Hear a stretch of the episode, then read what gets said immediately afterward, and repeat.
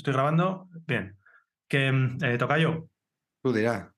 ¿Sabes que, sabes que eh, utilizo siempre la intro para abrir un poco mi corazón y, y, contaros todos mis sentimientos? Os he hablado cuando estaba triste, os he hablado cuando estaba alegre, cuando estaba preocupado.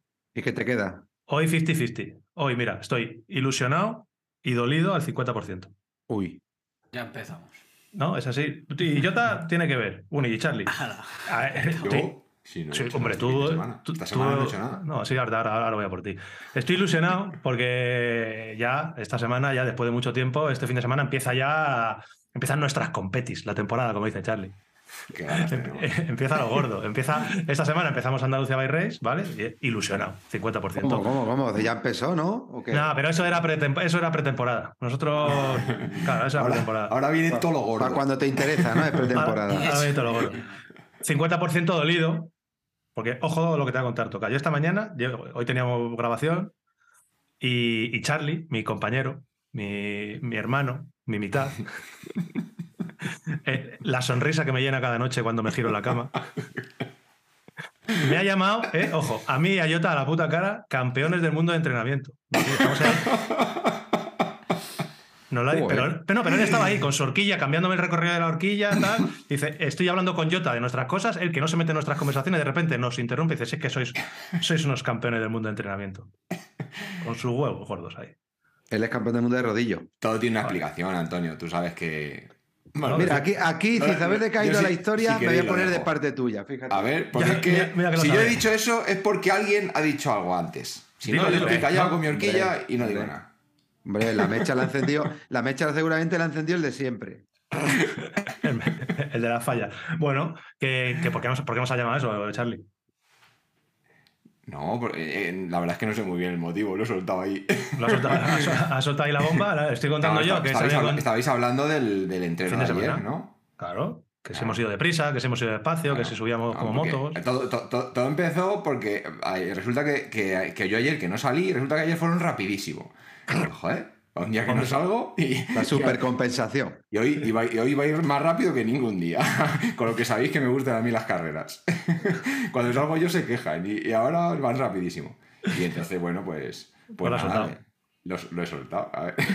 Ay, señor. Bueno, compi, que luego hablamos ya de nuestras mierdas. Eh, ha sido, hoy hemos tenido un día de grabación muy guapo. una intro guapa, ¿no? ¿O va a hacer esto? Esto ha sido, tío. Esto es lo que, Joder, esto es lo que hemos empezamos tenido. mal, ¿eh? Empezamos Ya, a contrapié. es que hoy he pensado una intro que tenemos que tener para siempre, pero bueno, ya os hablaré de ello. Hoy hemos tenido grabación en, en bicis. Hemos hecho cosas muy, muy guapas. Eh, Antonio le hemos mandado ahí unos pequeños ahí snippets de lo que hemos hecho. Y, Oh. y lo veréis en breve. Eh, Poco se habla de eso, ¿eh, Antonio? Toca yo. Poquito, poquito, casi, casi nada. Solamente me habéis puesto los dientes largos, eso Ya sí. te digo, gua- guapísimo. Y bueno, eh, esta semana ha sido la post semana de un podcastazo brutal que tuvimos con José Antonio Hermida, que ha recibido, bueno, críticas, comentarios eh, por todos los lados. Hasta mi mujer venía hoy de hacer running y me dice, joder, está escuchando el podcast, dices que Hermida este, y tiene razón Antonio, es que es un genio, ¿eh? Digo, pues sí, Tú sabes cuando dicen, solo tienes un tiro. sí, No puedes fallar, ¿no? no pues vaya. Pues con el Mida, con un tiro no falla. Ya sabes, eso no falla, ¿eh? A Eso Master, no falla. a Master nos, a Master nos apunta por error. Ahí, ahí, ahí, Bueno, no hablemos de este tema, no hablemos de este tema. Vamos a dejarlo en lo que es Hermida como Hermida. Déjate que de hay, Master que... hay- a ver, lo de Hermida estuvo muy guay, pero hay un, hay un damnificado grande, tío, del tema. ¿En serio? Joder, a ver, Empezamos. claro, ¿qué pasa? Que el otro día tenemos a José Antonio Hermida, eso, campeón de, campeón de todo, eh, que, que deja el listón alto. Y hoy teníamos, otro- tenemos otra entrevista guapísima y me dice ayer, ahora veréis quién es, que, que no viene, que no viene porque dice, claro, ¿quién, quién se apunta ahora después de lo del fin de semana pasado, de lo de Hermida? Dice, que yo, Joder. paso, que yo paso, tío. Anda, que la gestión que he estado haciendo, lo que pasa es que no me quedaba dinero en la cartera. Ya no te. Para hoy. Bueno, compis, hoy tenemos, lo habéis visto en el título, y tenemos con nosotros, eh, si no me equivoco, Sergio Agulló, director técnico de BCP Suspensions. Eh, le conoceréis todos, servicio técnico, o la mayoría, servicio técnico eh, especializado en suspensiones. Realizan mantenimientos de horquillas, de amortiguadores, mejoras y tuneos en las suspensiones. Hacen, ahora nos contará él, pero creo que hacen también formación para gente que quiera hacer suspensiones. Cualquier cosita relacionada con el mundo de las suspensiones, ahí está, BCP Suspension, le vais a encontrar. Si no me equivoco, y también nos lo va a decir él, están metidos en el mundo de la competición, de DH, forman parte de- del equipo IJ Racing. Sergio, ¿Cómo me he informado? ¿Más o menos bien o regulinchi? Muy bien, muy bien, muy bien. Encantado de estar aquí. Lo primero acojonado, como habéis dicho, de, Ah, Es una putada. Es una putada. Sí, sí. Nada, Estoy jodido. Tú como en casa. Bienvenido. Bienvenido, bien. Sergio. No, la verdad que muy contento. La verdad que, hostia, eh, compartir rato con bici a gente que nos gusta, lo que decías, podemos estar aquí hablando hasta, hasta mañana. Hasta mañana. Que sepas que eh, eh, desde la primera vez que empezamos a hablar del tema de las suspensiones con el famoso, creo que fue cuando hicimos el reel del SAP, eh, muchísima gente, que, que venga alguien que sepa de verdad de esto, por favor, que, que venga alguien, que venga, y salió vuestro nombre muchísimas veces por Instagram, nos decían, venga, que venga Sergio, que venga Sergio BCP, así que ya te digo que, que la gente ganas tiene de que, de que nos cuentes cositas de, de suspensiones. Y bueno, yo te he hecho una pequeña presentación, complétala tú, más o menos, qué hacéis, dónde estáis, a qué os dedicáis. Bueno, pues eh, lo has dicho muy bien, estamos en Barcelona, somos un centro de suspensiones, llevamos ya 15 años eh, haciendo solo esto, prácticamente bueno, dedicados a esto. No hacemos, ni- no hacemos bicis ni nada, eso se encarga otra gente. Y, y al final, bueno, eh, como comentaba, estamos metidos en el tema de competición. Eh, la única diferencia es que hemos, he cambiado de equipo este año, es, la, es la, uni- la única diferencia, pero, pero por el resto la, la clavado, no, no hay más. Y lo único, bueno, en- a este ya lleva un par de años trabajando también con equipos de cross country, que al final se están poniendo las pilas un poquito también en, en tema de, de suspensiones. No se te escucha, Anton. Eh, el, ruido, el ruido ese que hay. Sí, Ay. me, habéis pillado, me habéis pillado trabajando. eh, Ah, vale, vale, vale. trabaja, de verdad. Vale, vale, vale, vale, vale, que, es que tienes- No, no, que no sabías si éramos alguno de nosotros. Te decía que has abierto un melón muy interesante con el tema de, de las suspensiones y de que estás metido también en el mundo del cross country. Porque, claro, yo eh, de siempre, y eso lo he hablado con muchos amigos, eh, cuando hablamos de regular y tal, que a veces le quitamos importancia, digo, va, sí. Yo entiendo que en DH y en enduro las regulaciones son súper críticas, digo, pero si para nosotros nos vale todo. Si en cross country y en maratón, con tener medio bien regulado esto, eh, vale. ¿Cómo, es, ¿Cómo ves el tema ese de la importancia que tiene un buen reglaje de suspensión en disciplinas más enduro, DH y disciplinas más a lo que estamos nosotros acostumbrados, de, sobre todo maratón y XCO y todo esto. Sí, yo creo que poco a poco ha, ido cogiendo importancia en el cross mejor que vosotros no lo sabrá nadie, pero eh, ha evolucionado de tal manera que, que ahora, hostia, hemos pasado horquillas de 32 o 34 por algo y donde antes se premiaba solo pedalear, ahora el circuito ya no es solo pedalear. Y, hay auténticos mm, genios bajando, algo, algo que es un despropósito verlos bajar. Entonces, eso está cogiendo cada vez más fuerza. Al final, hostia, los circuitos son mucho más bonitos, eh, las, las peleas son bajando y subiendo, y yo creo que está cogiendo una importancia muy fuerte ahora. Y que, que hace dos años prácticamente no, no se veía, nadie le daba ningún tipo de importancia, eso sí que es, sí que es cierto. Eh, pero bueno, en- hemos también de poner en valor de que en descenso, hostia, con telemetría, eh, hace unos muchos años trabajaba uno en concreto y, y este último año yo creo que no había equipo de, de DH que no tuviese telemetría. Y bueno, y esto está entrando en el cross country, hostias. El, el equipo Specialized, por ejemplo, ya no decide el corredor qué bicicleta va a llevar dependiendo del circuito, sino que le ponen un aparato de telemetría, miden fuerzas G, miden desgaste y dicen, pues este circuito es idóneo con una doble o con una rígida. Y eso está muy bien. Eh, al final, la tecnología ahí está viniendo. Luego, Cuando hablas este de detalle tam- Sí, sí. Sí. Dale, dale, No, te iba a decir, este, también, este detalle también eh, tendrán en cuenta, aparte de la telemetría, el- el- la conducción del propio piloto. Habrá pilotos que se adapten mejor a un circuito y pueda decir la telemetría una cosa, pero luego llevarán otra, ¿no? ¿O no?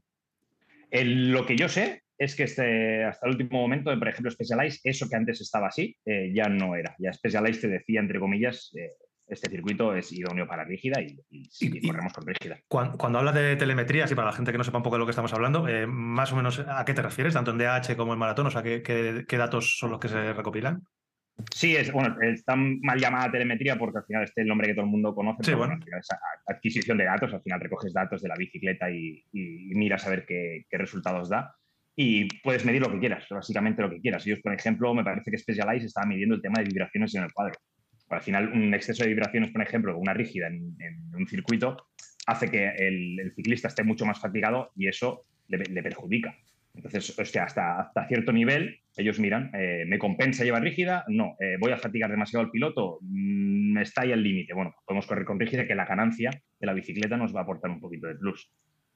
Y sé que estaban ahí, ahí. Eh, más no sé, porque al final es lo que entre mecánicos no... Sí, sí, Nos no, vamos no- diciendo. no. No, es bueno, curioso, es curioso este dato que da precisamente de- del equipo Specialized, que, que hace 20 años, cuando nació la primera Epic, no había opción. O sea, Specialized fue los primeros que apostaron en que se salía con una bici doble sí o sí. No había opción de decir voy a negociar ni telemetría, ni, ni la decisión del piloto, ni siquiera el recorrido del circuito.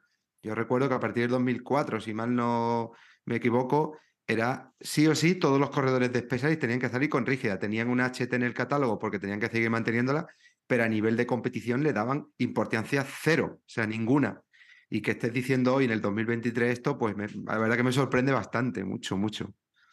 Supongo que ha evolucionado todo al final y también, hostia, los equipos cambian mucho de, de, jefe. Al final eh, es otra cosa que pasa como desapercibida, pero hay equipos factory y equipos que no son factory. Entonces, claro, hay, hay equipos que no son factory, que no dependen eh, de, de, la marca completamente y ahí van cambiando los jefes. Ahí, hoy es uno y mañana, el año siguiente, es, es otro que tomará otras decisiones y, diferentes. En, concreto, un poco en relación a lo que, a lo que dice Sergio, lo que dice Antonio de, de, de en este caso, ahora estamos viendo una cosa curiosa en, esa marca, en el equipo Factory. Eh, hoy o esta semana ha salido un poco eh, la bici de Koretsky al detalle, la han mostrado la gente de Brújula Bike.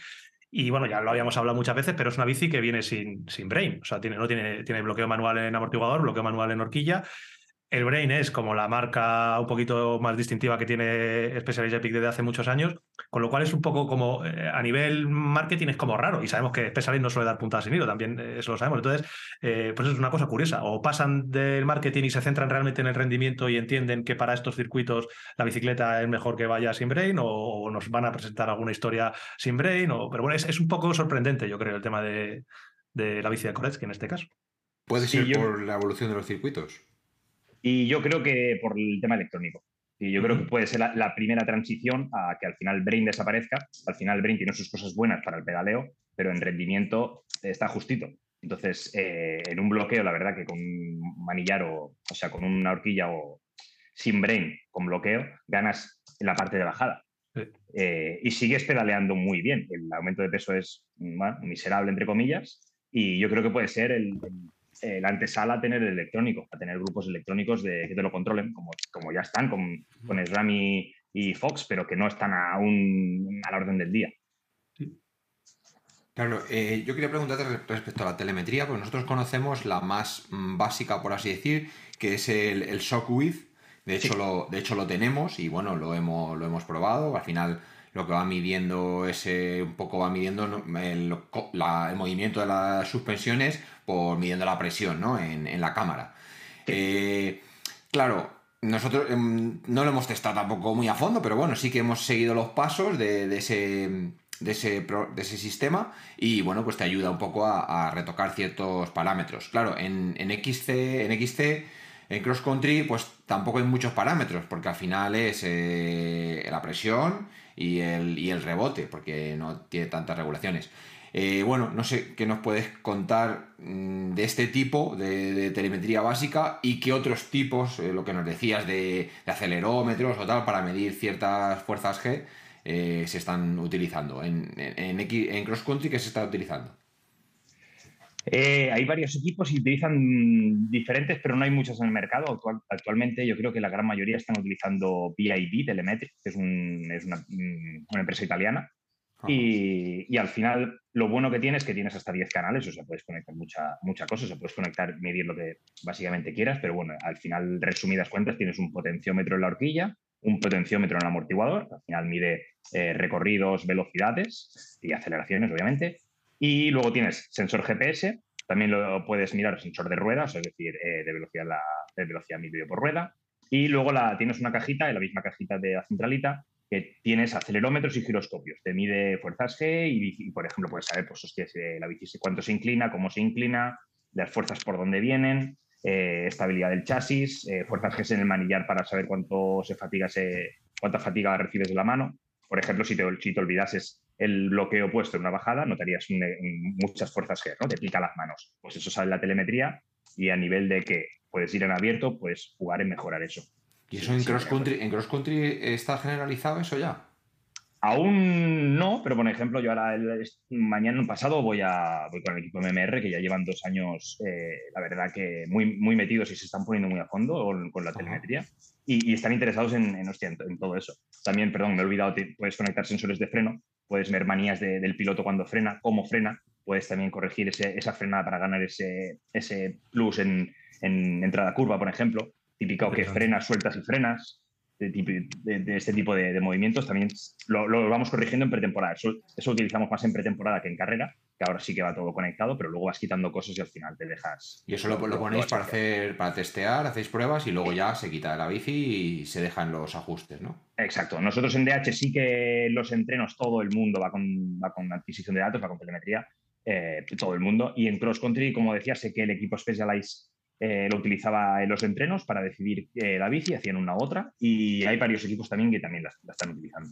Y ahora, eh, creación. eh, has comentado que, que ibas eh, la semana que viene con el equipo MMR. ¿Te refieres al equipo MMR de, de XC? O sea, el equipo de, de XC. Sí, De, de Sí, chicas. sí, sí, voy paso ¿qué- mañana, sí. ¿Y qué, qué- qué- qué hacéis ahí? Vale. eh, mm, bueno, el MMR lo que, lo que ya lleva diciendo dos años es quiere dejar las bicis listas ahora de suspensiones y un relaje base para que a partir de ahí pueden trabajar. Y, con el- y los mecánicos, la verdad, que están muy implicados en, en el tema de suspensiones, igual que otros no, no, no se lo miran. Eh, los dos chicos que hay ahora mismo, hostia, lo, lo miran mucho. Igual Sí, que, por pero- ejemplo, el equipo, el equipo Trek, que también te confianza, se lo mira mucho también. Eh, bueno, a- a Álvaro que está el año pasado y Litu que sigue, pero, pero se, lo tienen muy al día también. Lo que dices de- del ajuste base para los de, MM en este caso MMR, refieres a que vais ahora, hacéis el ajuste y, y ya está, ya y así empiezan ya la temporada y siguen, o, o volvéis a hacer test y pruebas en, o es en cada circuito, o, o cómo es. Sí, normalmente lo que haces es tener un setting base, que sería como podríamos hacer un usuario normal y corriente, tener tu Vale. setting para, para el día a día. Y luego, a partir de ese setting, lo que hacen es moverse para arriba o por abajo, dependiendo del circuito, como comentabas. Ostras, voy a un circuito como no esto, pues Ah. hago, un, hago un setting más pedaleador. Ostras, me voy a un sitio como Leogan, que tiene esas bajadas en barro, pues meto ese setting para barro. Y, pero siempre partiendo de una base. Y cuando acaba la carrera, vuelven a esa base Ah, para, no, para que no esté desvirtuado, para que no partan de una base de mojado cuando luego van a una base extremo a- Claro, arriba en seco. Eso se, se- suele trabajar así. Lo, lo tenemos todo anotado al final. ¿Y cómo Sergio, hacéis? pu- O sea, más, perdón, eh, perdón, Antonio, dale, dale tú. No, la pregunta va a ser que, que parece por los nombres que has, nom- que has dicho, equipos que has nombrado, que coinciden todos con que trabajan con Fox, ¿no? Eh, perdón, con eh. ¿O es no, una eh, no, casualidad? No, no, no, en MMR va con Fox.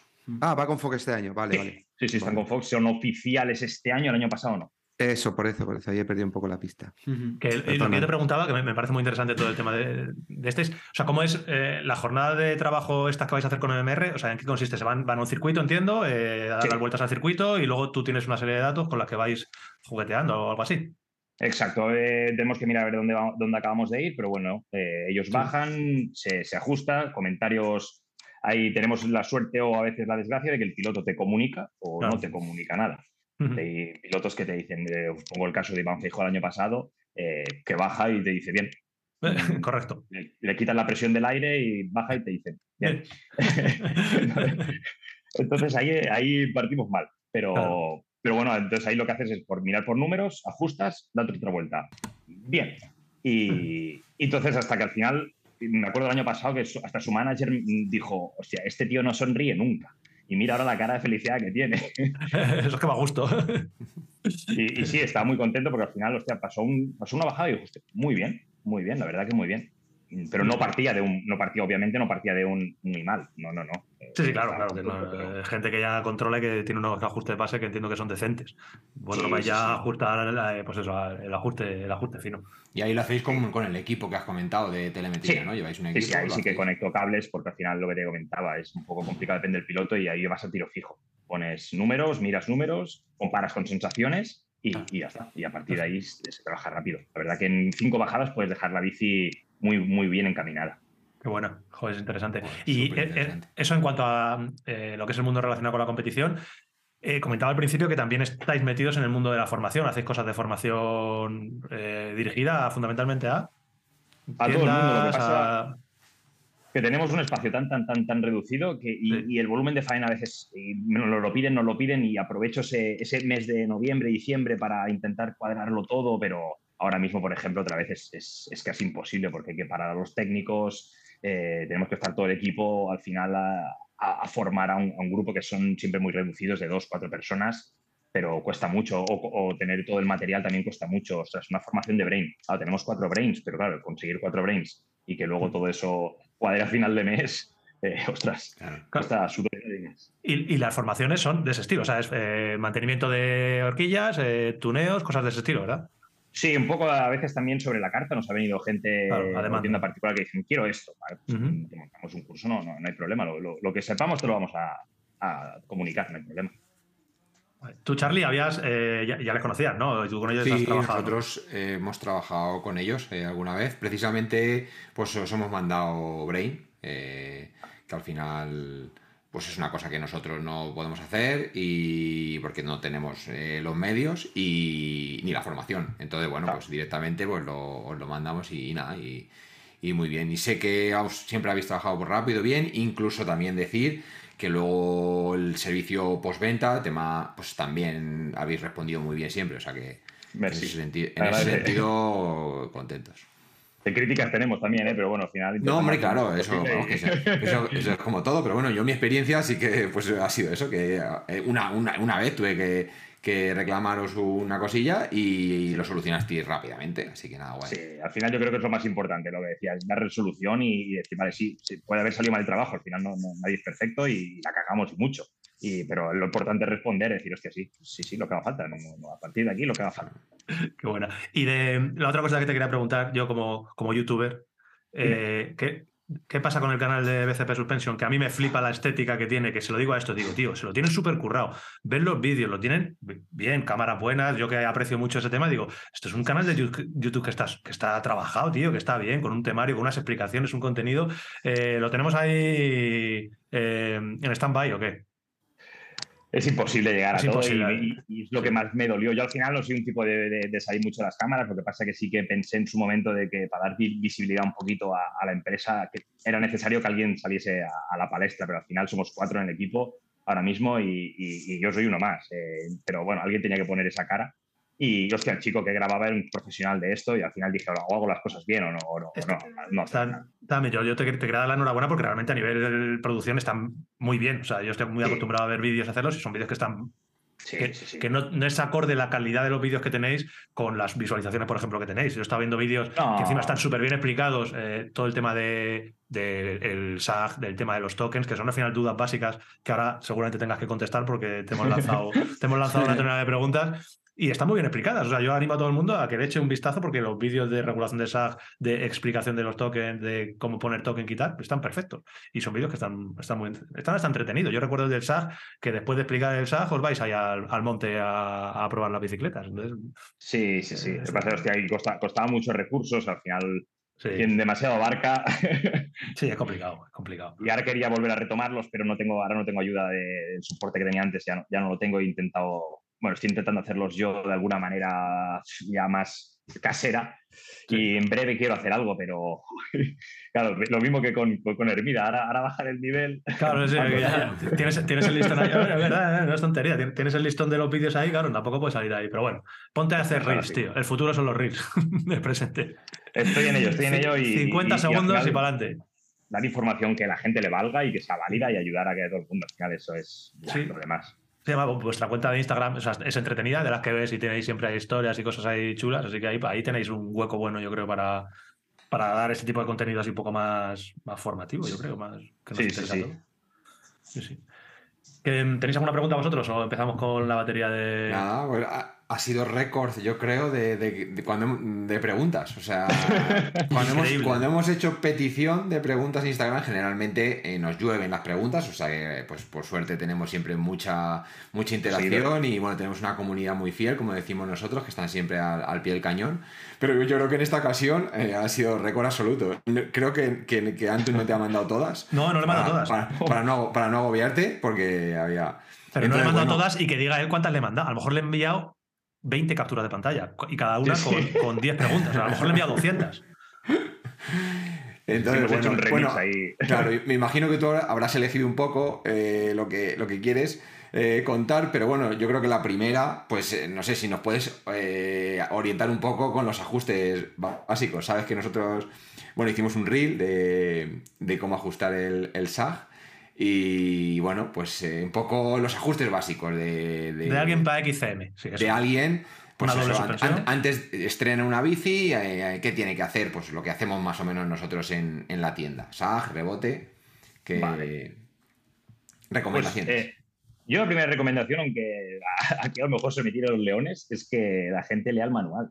Esa es mi primera, primera, primera recomendación, que los manuales no se leen mi- mm, muchas veces. Y ostras, eh, el punto de partida, por ejemplo, para ajustar la bici está en los manuales. O, o, por ejemplo, páginas como Specialized, eh, Trek, Cannondale, eh, Orbea tiene alguna parte. Te dan, la- te dan, pones tu peso y te dan presión de adelante, presión de atrás, clics de rebote. Y es un punto de partida excelente. Te, te lo ha diseñado el ingeniero de la marca. O sea, mejor de eso eh, va a estar complicado. Y a partir de ahí jugar. Pero yo creo que ese es el primer punto de partida. Mirar manual, mirar la página web del fabricante y a partir de ahí eh, tener una, una base bastante buena. Obviamente, eh, ostras, como decías, de XTM podemos practicarlo nosotros dos eh, por igual, pesar lo mismo, pero conducir muy diferente y necesitar dos settings bastante diferentes. Pero siempre partiendo de una base que no nos iremos muy, muy, muy, muy, muy allí.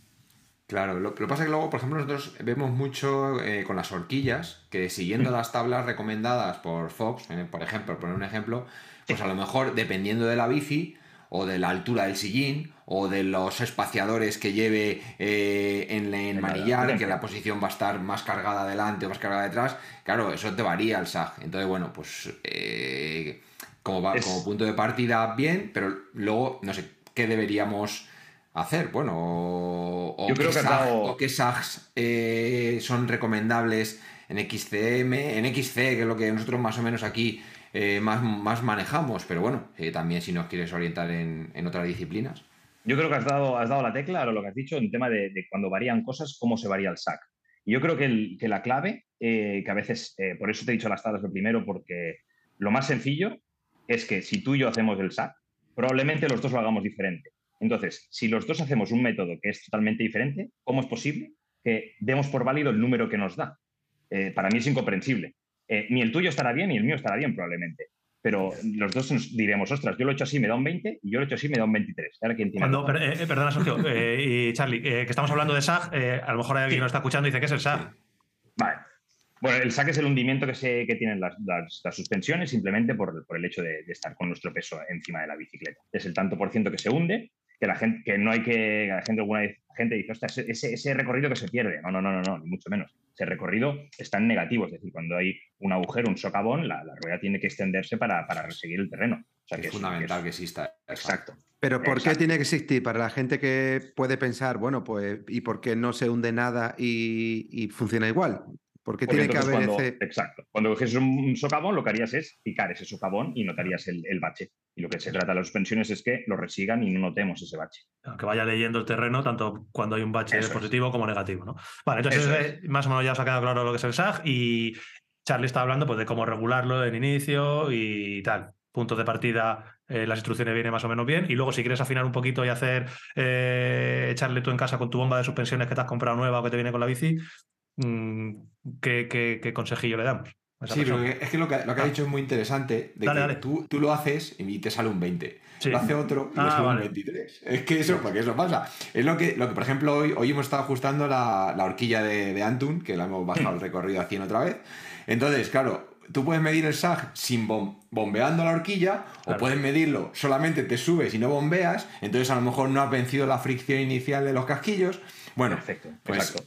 Pues, pues eso, que. Pero, pero bueno, con todo eso, eh, más o menos un poco los pasos. ¿Qué pasos tenemos que seguir para dejarla a punto? Yo, para, para, para que os hagáis la idea, nosotros no trabajamos, o sea, en- yo en carrera, por ejemplo, no tengo ni idea de, lo- de qué SAC llevan los corredores que, Ah, que llevamos. vale, vale, vale. O sea, no, no tengo ni idea y no, y no la verdad que no, no nos, no nos importa, entre comillas. Claro. No, Sí. no, no tenemos, un valor que nosotros le demos importancia. Al final yo el SAC lo utilizo un poquito más para, para errores. Es decir, si me viene un cliente y me dice, hostia, llevo un 45% de SAC, no vamos bien. No puede ser. O, o llevo un 5% de SAC, no vamos bien. Llevo un 20, 25, 15, los tres pueden estar perfectamente correctos. Ajá. Eh, ahora simplemente hay que indagar un poco más, pero claro, no hay un valor correcto. Por eso no es, no es- para nosotros no es una métrica que, que digas, ostras, sí, eh, tengo, pero hay gente que se obsesiona y, y dos PSI Sí. más para conseguir ese 20%. Y, y no, no es necesario. Claro. Eh, yo siempre pongo el ejemplo. Yo, hacía- me, yo me rompí un hombro y, y tuve que bajar la presión 15 P6 cuando empezaba a ir en bici. Pues 15 P6, yo no sabía qué SAC llevaba. 15 P6, conforme fui montando, subí 5, subí 5 y al final llegué a mi presión, que era la que siempre iba. Y, y ya está. Claro, porque No- no depende me- de, la in- de la intensidad con la que montes también, ¿no? Por eso, Exacto. claro, a Porque medida que influye- ibas siendo más agresivo, necesitabas más presión. más soporte sobre la horquilla. Es exactamente lo que decías tú, influyen, influyen fricciones. No es lo mismo que mires el saco con la horquilla recién hecha que después de que haya pasado un mes o, o cinco, como mucha gente también lo mira, o con la bici recién estrenada, que muchas veces no, no es que vengan resecas de serie como, como también se, se ha extendido el mito, sino que, que es que están secas porque la esponjilla ya ha dejado el, el aceite hasta abajo y todo, y está seca la horquilla hasta que no se lubrique como Dios manda. Entonces llevas cinco meses con la horquilla parada. No, el sac ya no, no será válido. Súper interesante, macho. Sí, es sí, buena claro. esa leyenda, ¿no? Que sea ese mito ya que se ha generalizado en que la horquilla viene en seca, ¿verdad? Sí, y cuando miras el manual, a lo mejor por una- estamos hablando de una Rockshot o cosas de este estilo, con, o una Fox 32 con 8 y 12 centímetros cúbicos de, de- de aceite, que pretendemos que cuando salen las botellas salga todo Medio chorro. Y, y no, eh, hay, hay aceite que queda atrapado en la esponjilla, que quedan, las paredes quedan impregnadas, que seguro que si las dejas ahí 24 horas, saldrá aceite. Sacará. Y, y otro no saldrá, porque se ha quedado en la, en la botella. Y, y es ese mito de que vienen secas. No, no, que, que a lo mejor no le ponen los 8 para racanear la marca y le meten 7. A lo mejor sí que me lo creo, pero, pero que no le pongan aceite no, no les beneficia a la marca que su horquilla vaya seca y no funcione bien. No le Sí, beneficia claro, para está nada. claro, sí, sí, está claro. Es verdad. Exacto. Claro, lo, lo que pasa que es- con esto de- del SAC, yo creo que se nos está, capa- se nos está escapando un poco que hay eh, mm, pilotos que son muy sensibles, como Jota, Sí. Pero hay otros que son un palo, como, como Sí, sí. Entonces, claro, tú le dices, no, es que tienes que ponerlo en las medidas iniciales y luego ya lo vas tocando. Claro, eh, pues hay gente que lo podrá hacer y otros que a lo mejor les cueste un poco más. Bueno, eh, pues acabas de dar en la tecla. Entonces pondríamos, por ejemplo, la misma presión para, para los dos pilotos y para eso tenemos el, el testigo de recorrido, el famoso, la famosa tórica de las barras. Y a partir de ahí, tampoco es un indicador 100%, porque el ejemplo más claro es lo que pasó en el vídeo que pusisteis con el, con la- el salto de la piedra, Sí. que lo que un solo evento Ajá. no te puede condicionar todo un, todo un reglaje. Es decir, Claro. tú caíste y hiciste tope o no, no lo sé, pero, Sí. pero es- ese salto no te puede condicionar tu ruta Sí, sí. porque no, no es, el, no, no es todo el rato eso, eso pasó una vez y, y ya está. Entonces, yo miraría la goma, es decir, si los dos, uno se queda con la goma arriba del todo y el otro con la goma al medio, pues probablemente lo que decías, el nivel de agresividad no será lo mismo y habría uno que a lo mejor subirle un poco de presión o añadirle algún token y el otro habría que bajarle un pelín la presión. Y luego también, claro, lo que dice eh, eh, Jota, que es mucho más sensible que yo, va a tener la capacidad para el, ser, el- el ser consciente de, uy, es que aquí va, voy, voy muy blandito, aquí voy muy duro. Sí. Pues ya él, él es el que puede ir jugando con, la, con los ajustes y, el, y Sí. yo, que voy bien, digo, pues es que voy medio bien. Y sí que me quedo con el tema de, de poder ver que hay un error o no hay un error. Es lo que dice él, si mi SAG es de un 50%, aunque yo sea insensible, está mal, objetivamente está mal y hay que... O cuando acabas la ruta, pues ves Claro. la goma cómo está. Sí, por eso. Eso está, está Exacto. chulo. Y eso, eso del SAG, luego el, el- eh, el otro ajuste que tenemos en XC, XCM, pues es el, el rebote. Que si el SAG es complicado para un novato, lo del rebote, lo del rebote ya. Pues fíjate que yo lo veo más fácil. ¿Sí? Sí, yo también. Sí, cu- cuéntanos, Sergio. Eh, bueno, contadme vosotros y yo... ah, No, porque yo al final el SAG es lo que Me gusta al también. final a la gente a la gente le yo nosotros tenemos a ver tenemos mu- mu- muchos clientes todos los días y, y bueno y ajustamos las bicis cuando se las van a llevar y nos llegan bicicletas que al final hay que revisar la presión de las suspensiones de vez en cuando, ¿vale? Que, que- que en principio si la suspensión está bien no pierde, pero bueno, puede haber variaciones por temperatura, no es lo mismo en invierno que en verano, bueno, pues hay muchos factores.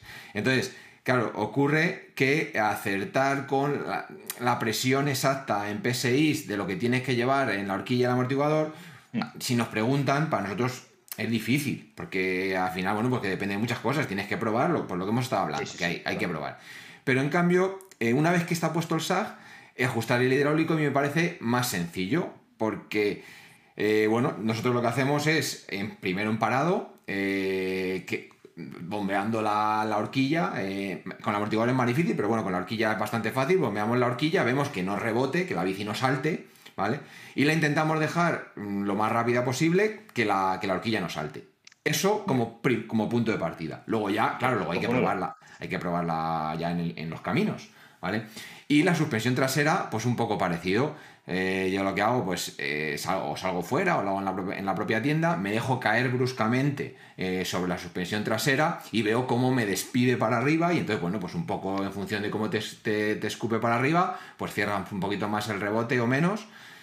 Entonces, bueno, lo veo más no, no sé si es más sencillo o más difícil, yo lo veo más fácil. Una vez que, una vez que está hecho el, el SAG, veo más fácil el ajuste Mi- del mi, rebote. mi queja, mi queja, y la, la voy a hacer, voy a hacer un llamamiento, yo también de los llamamientos a las marcas, es ¿es necesario que haya 47 clics de rebote? Ponme cuatro clics y así, ¿sabes? Muy rápido, Cuanto más clic, más precisión. Claro, pero llega un momento en el que, claro, más precisión, pero llega un momento en el que, claro, yo cuando voy, voy con mi horquilla nueva, recién regulada, digo, voy a reajustar el rebote, la pongo en la mitad y me gusta que sea un poquito más rápido. Tengo que contar, ¿esta horquilla cuántos tiene? ¿30 clics? Pues si tiene 30 clics, lo pongo en el 15 y luego en el 19. Tiene demasiados clics. Claro, pero es que, si es, que no- es imposible. Un, un mortal, nosotros es imposible detectar entre el 15 y el 19, no vamos a notar nada. Claro, por eso, Sí, ponme sí, cuatro. sí que- Sí. Tú, Charlie, seguro que lo notas. Bueno, pero. No, no, es, que. bueno, que a lo mejor has- tocado es- una tecla, has tocado una tecla. Es que el, el problema, el problema no, eh, la ventaja es que tú como mecánico sabes, sabes encontrar ese, ese sac, ahí, eh, perdón, ese rebote, perdona. Por- porque llevas, los has hecho muchas veces. Entonces, Sí, para pero- ti es como intuitivo. Claro, Pero- así bueno, pero, pero luego a lo mejor eh, habría que retocarlo después, eh, ya Sí, en ruta. pero- claro, ahí ya, ahí ya, nos- ahí no estamos, en- ahí ya no estamos nosotros, ¿sabes? Para, para los usuarios. Entonces, bueno, eh, ¿qué, qué les podemos recomendar? Imagínate, nosotros le, van a una tienda, se compran una bici, el mecánico se la deja a punto, le mete el SAG, le mete el rebote que cree, pues lo que hacemos nosotros. Y luego, cuando va en marcha, eh, ¿qué, qué notaría si el rebote está demasiado abierto? ¿Y qué notaría? Y tendría que cerrarlo un poquito. ¿Y qué notaría si el rebote está muy, muy cerrado y debería abrirlo algún clic? Abierto y cerrado, perdonadme otra vez, para los que nos cuesta mucho entender, casi me- si habláis de rápido y lento, lo va a entender mejor la gente. Porque Eso es, el, el rebote lo que haces, eh, si giras el dial en sentido, normalmente, como si apretases el tornillo, se, se vuelve más lenta la suspensión, amortiguador o horquilla, y si lo aflojas, se vuelve más rápido lo que es la velocidad de vuelta. Vale. Vale, pues no Exacto. sé Ah, qué, No, qué no, podemos recomendar. Perfecto. Al final, como, como decía Charlie, es, es- tenéis que, si, para la gente que no lo tenga en mente, tenéis que imaginaros un grifo. Cuando, cuando dices cerrar un grifo, lo que haces es cerrar ese paso de agua en el grifo o paso de aceite, y al final el aceite le cuesta más y todo es mucho más lento. O le cuesta más a la compresión, por ejemplo, le cuesta más hundirse. Y conforme hablamos de abrir el rebote o, o- o dejar más paso de, de agua, eh, lo, que, lo que hacemos es, es- es precisamente eso, que sea todo más fácil, tanto rebote como compresión. Y hablábamos de, de volver a reajustar la- el SAG Sí. y, y mirar la presión de las horquillas con el paso de- del tiempo y eso, porque puede variar y, y tal. El rebote también puede variar de hoy a dentro de, de 3, 4 meses. Es conveniente Sí. revisarlo de vez en cuando. Sí, por la degradación del aceite. Al final lo que tenéis que tenemos que pensar es que al final es un aceite que está eh, forzando a pasar por unos sitios y cada vez ese aceite se va degradando, degradando y pierde las propiedades que al final tiene de retener. Entonces, conforme la horquilla tiene más tiempo, lo que hace es retener mucho menos porque el aceite ya no es capaz de, de retener de la misma manera. Y, y más cosas que suceden, pero al final por eso también se hace el mantenimiento Claro. eh, a las suspensiones, para que el hidráulico funcione como tiene que funcionar. Genial. Importante, lo, lo que, la pregunta que te ha hecho Charlie antes, me parece muy interesante, el Sí, tema de perdón. qué, qué es lo que va a notar eh, eh, el, piloto cuando tenga el rebote muy abierto, si lo tiene excesivamente rápido o si lo tiene excesivamente lento. ¿Cuáles son las sensaciones que va a notar, los pros y los contras que va, que va a tener en una doble suspensión, por ejemplo? Exacto. Sí, el, el lazo también en, en dónde pondría yo esos clics, como, como, como decías tú, Antun. Eh, ostras, tú, tú has, dicho, has dicho perfecto, yo lo pongo en medio. Sí. ¿no? Has dicho el. Entonces, mi, mi pregunta, ya te pregunto yo, ¿y por qué lo pones en medio? Eh, Sería Porque- mi pregunta. Porque, por, por- justo porque ha dicho Charlie antes, yo soy bastante insensible y no es una broma, realmente soy una persona bastante insensible en casi todo y en la bicicleta me pasa eso. Entonces, sé que si lo pongo en medio, la sensación que yo tengo, digo, muy mal no estará. Vale. Muy mal no pero- estará. Y como me gusta, quiero que esté un poquito más Perfecto. rápido, cuento los clics que hay, si hay 20, sé que hay 10 para un lado y 10 para otro. Pues en el- vez de en el 20, lo cierro o, lo abro 3 para que esté un poquitito más rápido y ya está. Ese Vale. Pero luego no hago ni lo del rebote ni nada. Entonces yo salgo y digo, bueno, pues está bien. Y No, se, la me- llevo, me- se la llevo a Charlie y me me dice, parece- tío, esto salta mucho, tío. Esto se te está saltando la rueda cada vez que la sube. Digo, pues, pues Pero me, parece, me parece estupendo el- el- el- ese punto, porque ahora, ahora mi, razonamiento. mi- mi pre- y, y la clavas realmente, pero por un hecho, por tu peso. Es decir, si tú pesas 120 kilos, te- yo te pregunto, ¿te serviría la misma sistemática? O le pregunto a Charlie, ¿le- le- ¿te, te serviría ponerlo en el medio? Claro, no, no porque vas a meter más presión. Entonces depende también de la presión que, que pongas, ¿no? Exacto. Entonces, en una, lo que comentamos y lo enlazo, una persona que sea más pesada tendrá que estar en, en sitios de rebote que el rebote retenga más, es decir, todo el rebote un poquito más lento. Vale, porque vale. para su peso, como decía Charlie, la presión está empujando más fuerte y lo que hace el hidráulico es retenerlo para que no salgas, no salgas disparado, que serían las consecuencias de tener un rebote demasiado rápido. Es decir, si una persona de 100 kilos, por ejemplo, lleva el rebote completamente abierto, que serían los dos extremos, es eh, probablemente eh, saldría por orejas. es mucha presión, mucha, mucha presión empujando la horquilla hacia arriba, nada la retiene y, le llamamos el potro salvaje, iría, iría saltando todo el día. Y en el, en el lado contrario, una, un, un, tipo de 55 kilos, un cross country fino como una cosa mala y con un rebote completamente cerrado, eh, al revés, la horquilla se le iría hundiendo, hundiendo, hundiendo y al final agotaría el recorrido en baches sucesivos, que es lo que suele, es el fenómeno de packing en inglés que se suele llamar. Claro, no volvería nunca. Exacto. Por ejemplo, una persona que pese poco, lo que tienes que llevar normalmente rebotes un poco más abiertos. Una persona que pese mucho tiene que llevar rebotes más cerrados, es decir, más lentos. Consejazo, ese, es bueno. ¿eh? Eso sí, buen consejo. Además, es, es, una duda que muy recurrente de la gente. Exacto. Porque, porque mucha gente dice, ¿pero por qué me vuelven loco? ¿Por qué no ajustan de fábrica la horquilla y ya está? Que la dejen lo mejor. Eso es. No, no, y Antún, porque se tiene que adaptar a, a, muchos tipos de, de, personas. Ahí está. Ese es, ese simplemente lo decía Antún. Dice, ¿por qué me ponen tantos clics? Porque la, la, horquilla, la suspensión se tiene que adaptar de 50 a 100, 110 kilos. Tiene que coger todo ese rango. Entonces, eh, por eso tienes tantos clics y ahí está el, punto ahora matemático. Nos sirven a nosotros dos o tres clics, el resto no nos sirven. O sea, para un, para un peso determinado hay una frecuencia determinada que se, llama la frecuencia de rebote crítico. A partir de ahí podemos variar un poquito arriba abajo, sí, pero tenemos dos, tres, cuatro clics si me estás apurando ya mucho que son válidos para, para nuestro peso y nuestra manera de conducir y nuestro terreno. El resto no son válidos, no, no, no servirían.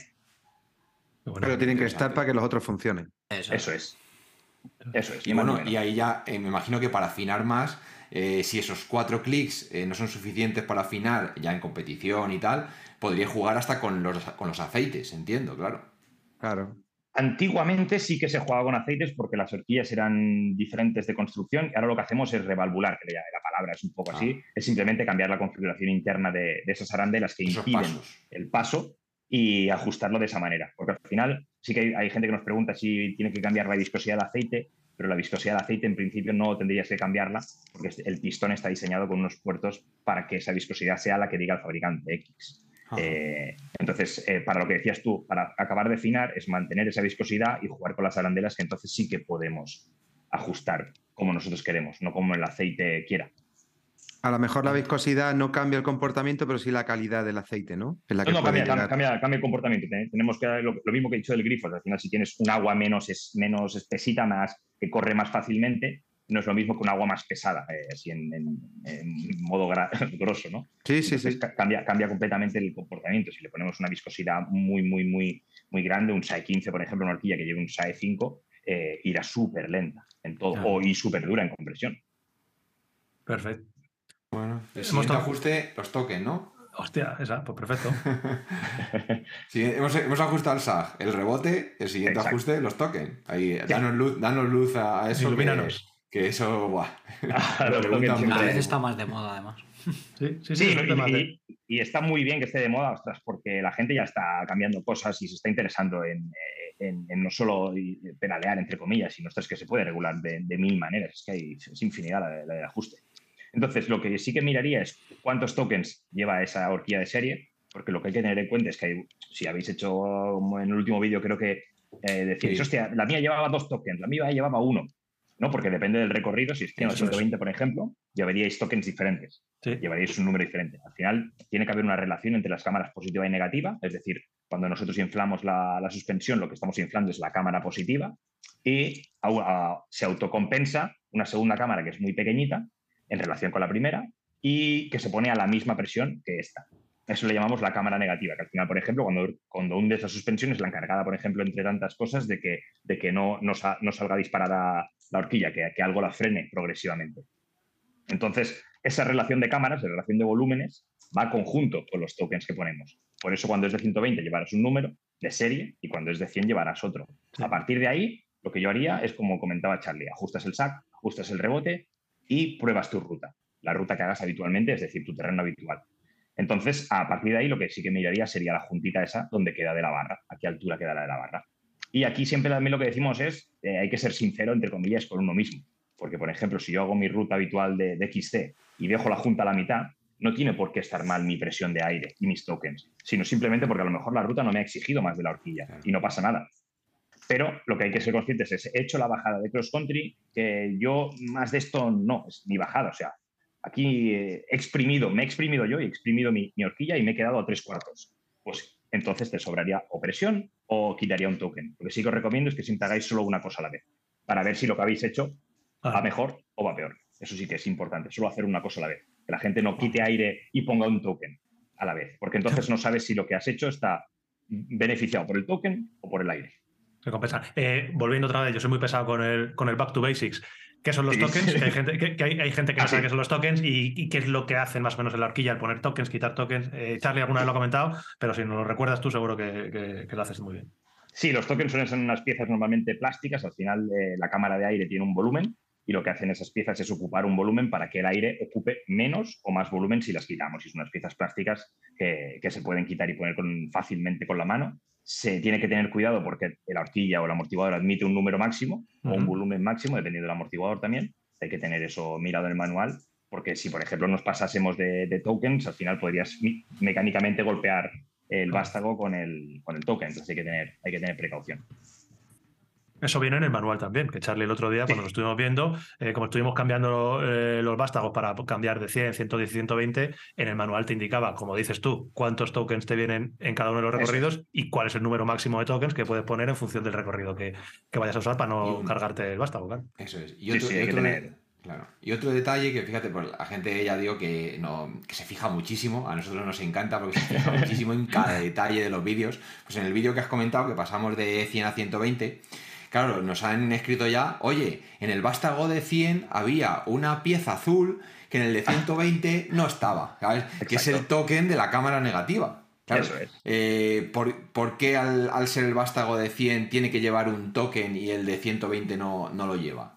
Como, te, como te comentaba, por, la relación entre cámaras. Tiene que haber una relación matemática y, que tiene que ser esa. Es decir. Y, eh, funciona mejor. Entiendo que también se podría quitar, pero bueno. sí. Sí, sí. Una cosa es lo que, lo que otro, otro ajuste más. Exacto. Es decir, por ejemplo, en los amortiguadores de Orbea, por ejemplo, eh, ejemplo más rápido, en los amortiguadores de Orbea, la OIZ está en 100 en 120, si no recuerdo mal ahora mismo. Entonces, lo que has dicho tú, la, la versión de 100 lleva dos tokens en la cámara negativa porque está pensada para que pedalee mejor y en cambio en la que está hecha para trail, la de 120, le quitan uno para eh, empeorar un poquito ese pedaleo, pero ganárselo en bajada está más orientada a trail. En sensibilidad de las suspensiones, ¿no? Exacto. Una, una se mueve más al, un token en la negativa hace que la bici se mueva un poquito más al pedalear. Dos, que, eh, que se mueva menos, pero como decíais, para bajar, mejor que lleve solo uno en la negativa que dos. Vale, ese, eso es un tema de compromisos. Ese siempre ha sido el gran secreto de, que el brain funcione bien. Encontrar ese dilema que acabas de decir entre la 100 y la 120, pero con la apertura y el cierre del brain para que sea un, amortiguador que bloquee cuando pedaleas, pero que a la hora de recibir un impacto de abajo, que es cuando se abre la, cámara del brain, no sea un impacto que tú lo, lo, sientas muy agresivo. Eso El primero, normalmente, el primero se suele quejar a la gente que lo nota mucho. Sí, y mejoró mucho del primero a, estos últimos. La primera versión del brain era imposible. O no cerraba, o el primer, el primer golpe era en golpe en seco, que era incluso depende cómo fuese conduciendo, en qué terreno, podía llegar un poco a ser, no peligroso, ¿no? Pero desestabilizarte sí, porque... Bien peligroso, peligroso, sí. Mm. Yo realmente, fijaos que os he dicho, y lo he dicho muchas veces, lo de mi, lo de mi sensibilidad. Yo cuando estuve casi un año con, con la S-Word, con el Brain actual que hay ahora, que la verdad es que funciona bien para lo que funciona y hay que tener muy claro para lo que viene el Brain yo noté muchísima diferencia cuando me quité el brain. O sea, realmente es, es, un comportamiento totalmente diferente en la bicicleta para lo bueno y para lo malo. O sea, es un concepto de amortiguador que la gente tiene que tener muy claro lo que es. Tiene una eficiencia de pedaleo brutal, mm. pero cuando te tiras para abajo en una cuesta, la sensibilidad, pues incluso si lo tienes abierto del todo. Pero no tiene eficiencia de pedaleo brutal, porque si le cierras el brain para que tengas más sensibilidad en esas bajadas que tú estás diciendo, esa esa efectividad del pedaleo la pierde, claro. No, pero cuando, o sea, cuando yo me refiero, yo, llevaba el brain y, bueno, eso está, es un debate muy. Yo lo llevaba prácticamente cerrado del todo, creo que algunas veces habría un clic para que el brain funcionara a lo brain. Eh, yo subiendo y pedaleando, pedaleaba muy bien, prácticamente la sensación que tienes es que estás en una bicicleta rígida. Eh, cuando te encuentras baches realmente sí que tracciona y tracciona bien, pero, pero a la hora de tirarte en una trialera, yo notaba una falta, o sea, pues eso, como si fuera una rígida casi. O sea, al final es eh, cuando eh, pasé a casi todo lo contrario, que fue la BMC Force Stroke con un pivote virtual, una, todo abierto. Claro, yo la sensación que tenía, digo, esto es una bicicleta de enduro. Digo, esto bajando es increíble. Sí, sí, es, una sensibilidad eh, increíble, increíble, Pero eso que tú estás diciendo se puede llegar a ajustar mucho. No tiene por qué ser blanco ni negro. Puedes llegar a un punto, un compromiso intermedio, pero claro, siempre vas a notar más esa apertura del brain. Va a ser más violento la primera apertura, si no me equivoco, y Sergio nos puede corregir, que controla mucho más que yo de este tema, ¿no? No, yo creo que Antonio la has clavado ahí. O sea, hay blanco y negro, pero yo pienso que la gente en brain no quiere grises. Eh, porque si pones un gris, de repente te, das cuenta que se mueve pedaleando y dices, me cago en la leche. Eh, ahora se mueve. Y ya, pero bajando bien, pero se mueve. Y dices, bueno, cierro uno, ahora bajo mal, pero no se mueve. Yo todo el tiempo he tenido dos, dos epics, en 2016 creo, y la última. Y la sensación es, ya que si me compro esta bicicleta, quiero aprovechar el, quiero aprovechar el brain y siempre llevaba el brain cerrado. Con, un clic o cerrado al tope. y, ahí es como decir, claro, ahí tengo el brain, perfecto. joder, ¿cómo va el brain? Eso es. Y va, muy, va muy bien cuando tiene que ir, realmente. O sea, es una bicicleta que es increíble. pero pedalea es impresionante. Es exagerado y luego funciona, ¿sabes? Si traga lo que tiene que tragar, pero cuando, no, se puede esperar la sensibilidad de, de un sistema tradicional. No, suples con la presión del, aire. Sí. es, un, tema, es un tema un poquito de compromisos, como decíamos. No se puede tener todo en los no. hay que priorizar algo. Y la Epic priorizaba eh, la eficiencia de pedaleo. Por eso también creo que el Brain está yendo a menos eh, y en Copa del Mundo lo mismo, porque eso te lo da ahora un bloqueo. Entonces tienes un bloqueo que te permite pedalear eh, algo espectacular y luego lo abres y no tiene nada que ver una horquilla abierta, un amortiguador abierto sin brain que con brain. Aparte, los bloqueos de hoy en día, Sergio, corrígeme si me equivoco, no tienen nada que ver con los bloqueos que tú conocías hace 20 años, incluso hace 10 años. hace 10 años, claro, no funcionaban realmente bien y tenías que estar muy encima o, o, bloqueaba demasiado y no abría bien. Ahora ya se ha conseguido que el bloqueo realmente haga esa función de bloqueo perfecta eh sin que tengas pérdidas por el camino, ¿no? Es una de las preguntas, Antonio, que, hacían bastante el tema de, ostras, ¿en qué varía la horquilla aparte del precio y la gama? Pues una de las mm. cosas es lo que has dicho tú. Tú puedes tener un grifo simplemente que le abro o le cierro el grifo, ya está. Un agujero que se abre y se cierra, o un sistema mucho más complejo dentro y, que ya no es solo peso. O sea, en la gama más básica tendrás un agujero, mm, abierto pasa el aceite, cerrado no pasa. Pero si no pasa, implica una serie de cosas. En la otra, en la gama alta tendrás, lo abro o lo cierro, pero cuando lo cierro pasan cosas. El aceite tiene otras vías de escape, tiene unos comportamientos que se pueden regular. Eh, ahí también están las gamas de las horquillas también. Claro. Nos lo preguntaban bastante. No solo es el peso. Otra cosa, bueno, hemos tocado uno de los temas polémicos, que es el brain en suspensiones. Otro tema que yo, creo que ha dividido familias enteras y ha provocado alguna, algún inicio de guerra, eh, el Kashima. Bueno, yo creo que yo creo que, lo que estamos aquí, lo que tenemos que hacer es sacarnos el sombrero ante Fox. Han conseguido algo que, no sabemos por qué, pero todo el mundo quiere el dorado. Eso es así. No, no, no hay que darle más vueltas. alguien le da una horquilla en negro y una horquilla en Kashima, y yo creo que no hay discusión. Yo creo que una horquilla bien regulada sin Kashima puede funcionar mejor que una con, con Kashima. O igual, ¿no? Igual. El, tema con, un buen mantenimiento, con un buen mantenimiento bien hecho, no tiene nada que envidiar. Nada que envidiar. No, no, el, tema del Kashima es un tema de. Es un, tema Imagen, marketing. y sí que es verdad que la barra es mucho más dura con el recubrimiento Kashima, mucho, se ha multiplicado por mucho, es decir, ver un desgaste en horquilla Kashima es bastante más complicado. Lo que dice Antonio, si las tienen mantenidas, eh, no hay diferencia. Sí que también hay, eh, es un tratamiento que es tapar los poros de, la barra, entonces tienes menos fricción. Menos fricción. Eso es, eso es, indiscutible. Lo que pasa es que hasta qué punto está justificado ese aumento de precio o esa mejoría que vamos a notar eh, con respecto al negro, yo creo que no está, pero todo el mundo quiere el Kashima y me pongo el ejemplo más bestia que es una tija. Una tija tienes en negro o con Kashima. Entonces, ¿para qué quieres que una tija tenga menos fricción si vas encaminado? Ojo, que la gente quiero. has metido, metido el dedo en la llaga. Precisamente en la tija casi, casi todas van mejor en las negras que la Kashima. Pero la gente que quiere Kashima por el dorado. Sí, al final es un, eh, la ha hecho perfecto. Sí, sí, perfecto. Eh, el, oro, el oro, desde que la historia es historia, siempre hace más cara que la plata. Ya. y por qué no sabemos, pero. el, kilo de, oro siempre ha sido caro. ¿Y los, los retenes de baja fricción que, tienen de especial? Eh, la, goma o el, ajuste? Sí, lo, Lo que pasa que, y, y, has tocado otra tecla, o sea, realmente ahora mismo el fabricante es el mismo SKF. Claro, es que yo veo realmente... el, retén, verde de SKF, ¿qué diferencia tiene con el negro? Si lo fabrica el mismo y... Ahora mismo, ahora mismo desgraciadamente, que el negro es más caro, pero en, pruebas de fricción, porque yo sí que las he hecho, las pruebas y un colorante, ¿no? y no hay. el verde tiene un colorante y ya está. Pero tú lo sabes, Charlie, la gente que quiere, el verde del SKF. Claro. al final son símbalos de... En el ciclismo, Claro, ahí hay un estatus y la gente prefiere Kashima negro, prefiere la baja fricción y prefiere que ponga ese Works a Specialist, por ejemplo. O sea, al final son símbolos de que evidentemente la mejora, si existiera, va a ser muy pequeña y sobre todo cuando lo comparamos con el incremento en precio que hay en este tipo de, upgrades. Y, lo queremos pues porque algunos somos más tontos que otros y más tontísimos, ese tío bueno que nosotros siempre hablamos de ello. Y nos gusta tener, pues, pues eso, sí, sí.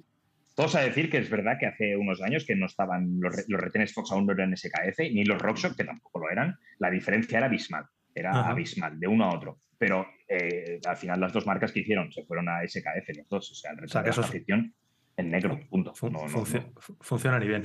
Eh, hemos tocado Brain, Kashima, vamos a por otra. Lefty. la verdad que son unas horquillas que funcionan extraordinariamente bien. O sea, yo creo que a nivel del lefty hay poquita cosa. Lo que pasa es que la complejidad aumenta muchísimo eh, y los mantenimientos que la gente pregunta, es que ¿por qué son tan caros? Porque para hacer una lefty te, puedes pasar dos horas, y media, tres horas, si la haces entera y como, y como dice la ley. Entonces, eh, son muy complejas por dentro, la verdad. Pero sí que es verdad que, por ejemplo, el, principal problema de la suspensión es la fricción. Y la lefty eso no tiene. algo abismal. Es que no tiene fricción. Eh, explica, explica, por qué, eso es. Explica. varilla Sí, la lo que ahora va sobre tres caras, ahora antes iba sobre cuatro. Lo que tiene es unos rodamientos de aguja y la horquilla, eh, lo que veríamos de una horquilla, la parte exterior, la barra, corre por dentro sobre unos rodamientos y lo que dice Antonio es que no hay fricción. Entonces, todos los baches son absorbidos mucho mejor, la rigidez que tiene es mucho mejor porque es, ahora, es triangular, antes era, un, era como una especie de, de rombo, entre comillas, y entonces torsionalmente, bueno, la, diferencia es que tú querías apuntar hacia un sitio y con la lefty vas a ese sitio. Eh, y con las horquillas normales, pues cuesta un pelín más. Mi experiencia me dice que estuve un tiempo de probador en una revista y probé muchas bicis y, diferentes, bueno, aquellas diferentes tipos de horquilla.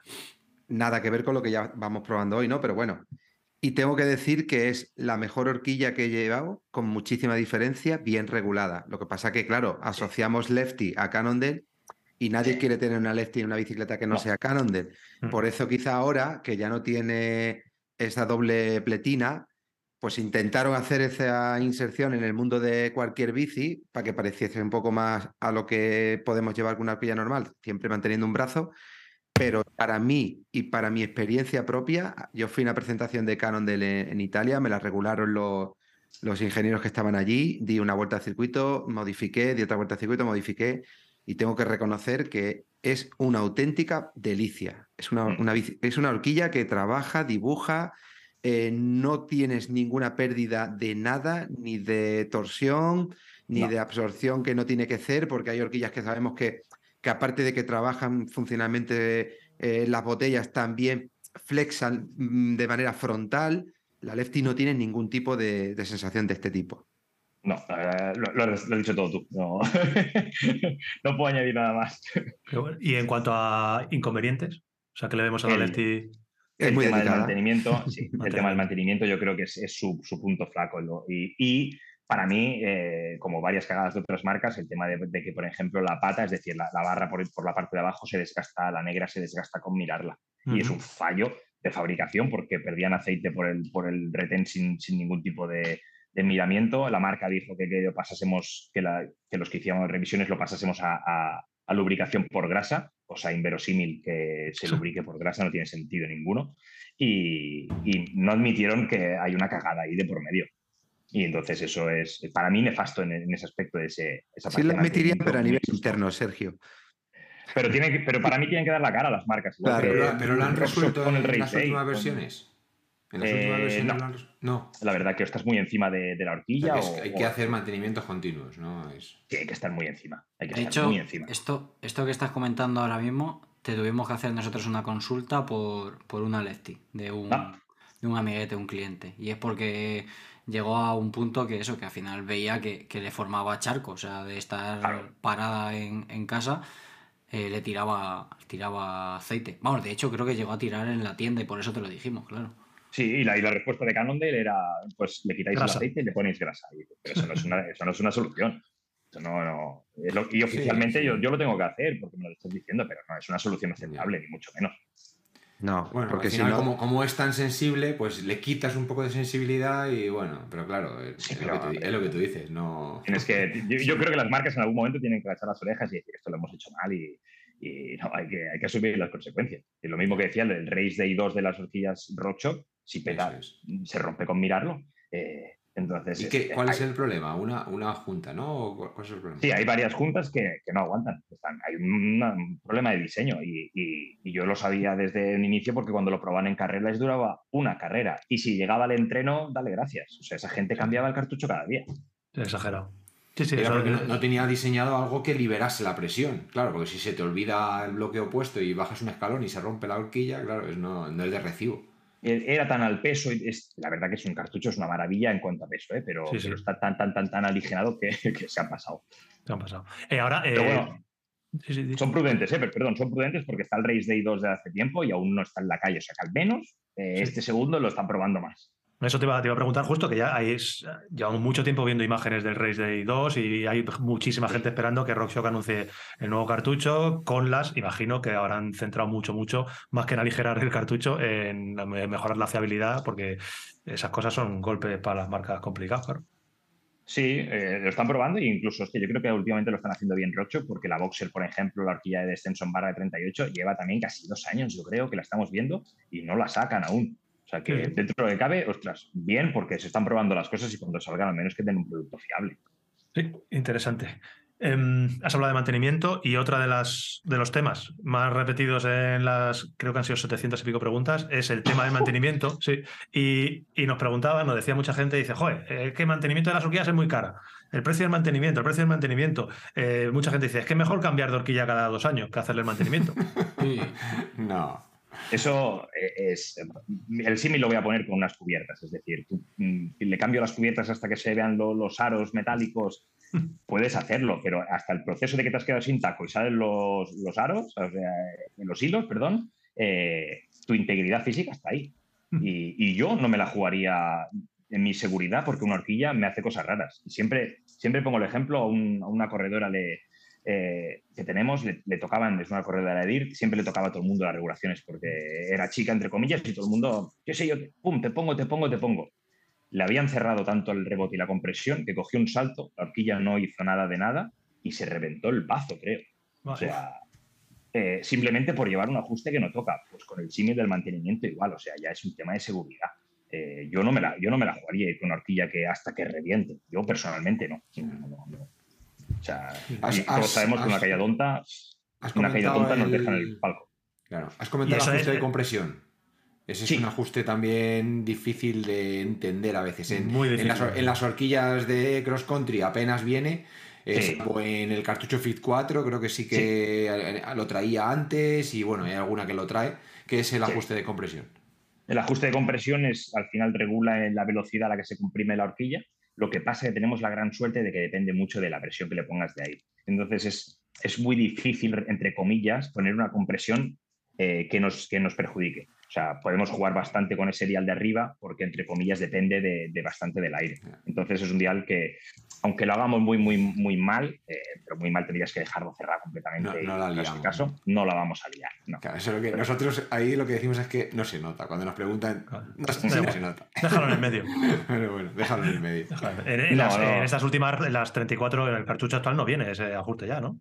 En el que tenemos nosotros. En, grip es que hay en 34, claro, ahora incluso está entrando el Grid 2 también, que antes ah, no, estaba entrando. el Grid 2 tienes altas y bajas. Claro. altas y bajas es velocidad, ¿no? Alta velocidad. Sí, perdón, en compresión en alta velocidad o compresión en baja velocidad. Muy bien. Sí, sí, pero, pero claro, ahí, yo, yo, creo que también ahí depende también el usuario hasta dónde quiera complicarse. Hay gente que solo quiere abierto y cerrado, otro que le gusta más toquetear entre ruta. Yo creo que ahí tener abanico de, de cartuchos o de posibilidades está muy guay. la verdad que Muy Está bien. guay. Y yo, mira, yo me quedo el otro día hace, hace un par de podcasts. Recuerdo que Antonio dijo una, una frase de esas que yo me quedo con ella y dijo: hablaba de, que- de cómo realmente el tener bien regulada una suspensión, cómo cambia totalmente el comportamiento de una bicicleta. Es decir, es que una suspensión bien o mal regulada hace que una bicicleta te guste o una bicicleta sea nefasta para lo que tú estás haciendo. Y, y- y creo La que eso es algo. sí, sí, de- hay, que, hay que darle mucha importancia a eso, a, a ajustar la- las suspensiones bien y a echar un ratito, pues eso, hablando con, con profesionales, ya sea tu taller de confianza o Sí, sí. viendo, viendo vídeos, pero creo que merece, merece la pena. Sí, yo creo que sí, que es, vamos, eh, a la gente que nos gusta la bici al final es una de las partes casi más importantes, entre comillas. O sea que Está per- perder allí una mañana no, Bueno, y no además, además, alegrías. además es hasta divertido. Que, Sergio, eh, ha sido un verdaderísimo placer. Teníamos Una Una masterclass. Sergio. Una tengo, masterclass. tengo una, Una tengo una masterclass. última, Antun, si, si me dejas. Yo me gustaría ver Dale, a dale. Sergio, perdona Charlie, sentado en una mesa. No, me gustaría verlo, no, me gustaría estar. A Sergio con Mike McAndrew, los dos sentados en una mesa a escucharlos de hablar. Para mí sería volverme loco ya, ¿eh? Joder. No, a ver, a- os- cuando os vean Andorra, ¿no? En Andorra subiréis a, a la Copa del Mundo, espero. Voy a subir a que me, regle, a que me, me regule la horquilla bien. ¿Qué, le ibas a Pues decir, Charlie? Charlie. No, yo la última, que es una que no- nos preguntan bastante y bueno, al final hay que estar muy metido ahí en el tema de suspensiones porque, o, o in- o investigar, y, porque a veces se nos escapa. Eh, hicimos el vídeo del cambio de recorrido, ¿vale? De la, de la FOS 34, que se puede poner en 100, 110, 120. Nos preguntan mucho si la FOS 32 eh, se, podía- se puede hacer. Y bueno, contestamos que no, que no, la FOS 32 no se puede subir a, a 110 o 120. ¿Qué otras horquillas hay que se pueden hacer en modificaciones de, recorrido eh, de manera fácil? Sí, sí, Pero si te viene- Rockshock lo tienes. No, Rockshock lo tienes igual, exactamente igual. Pero en, en Rockshox 32 no se puede, ¿no?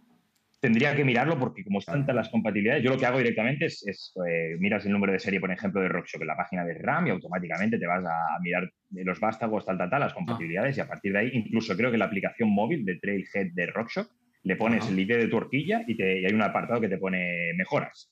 Y mejoras te dice hasta qué cartuchos puedes poner, qué vástagos de recorrido te coge, o sea que vas al tiro fijo.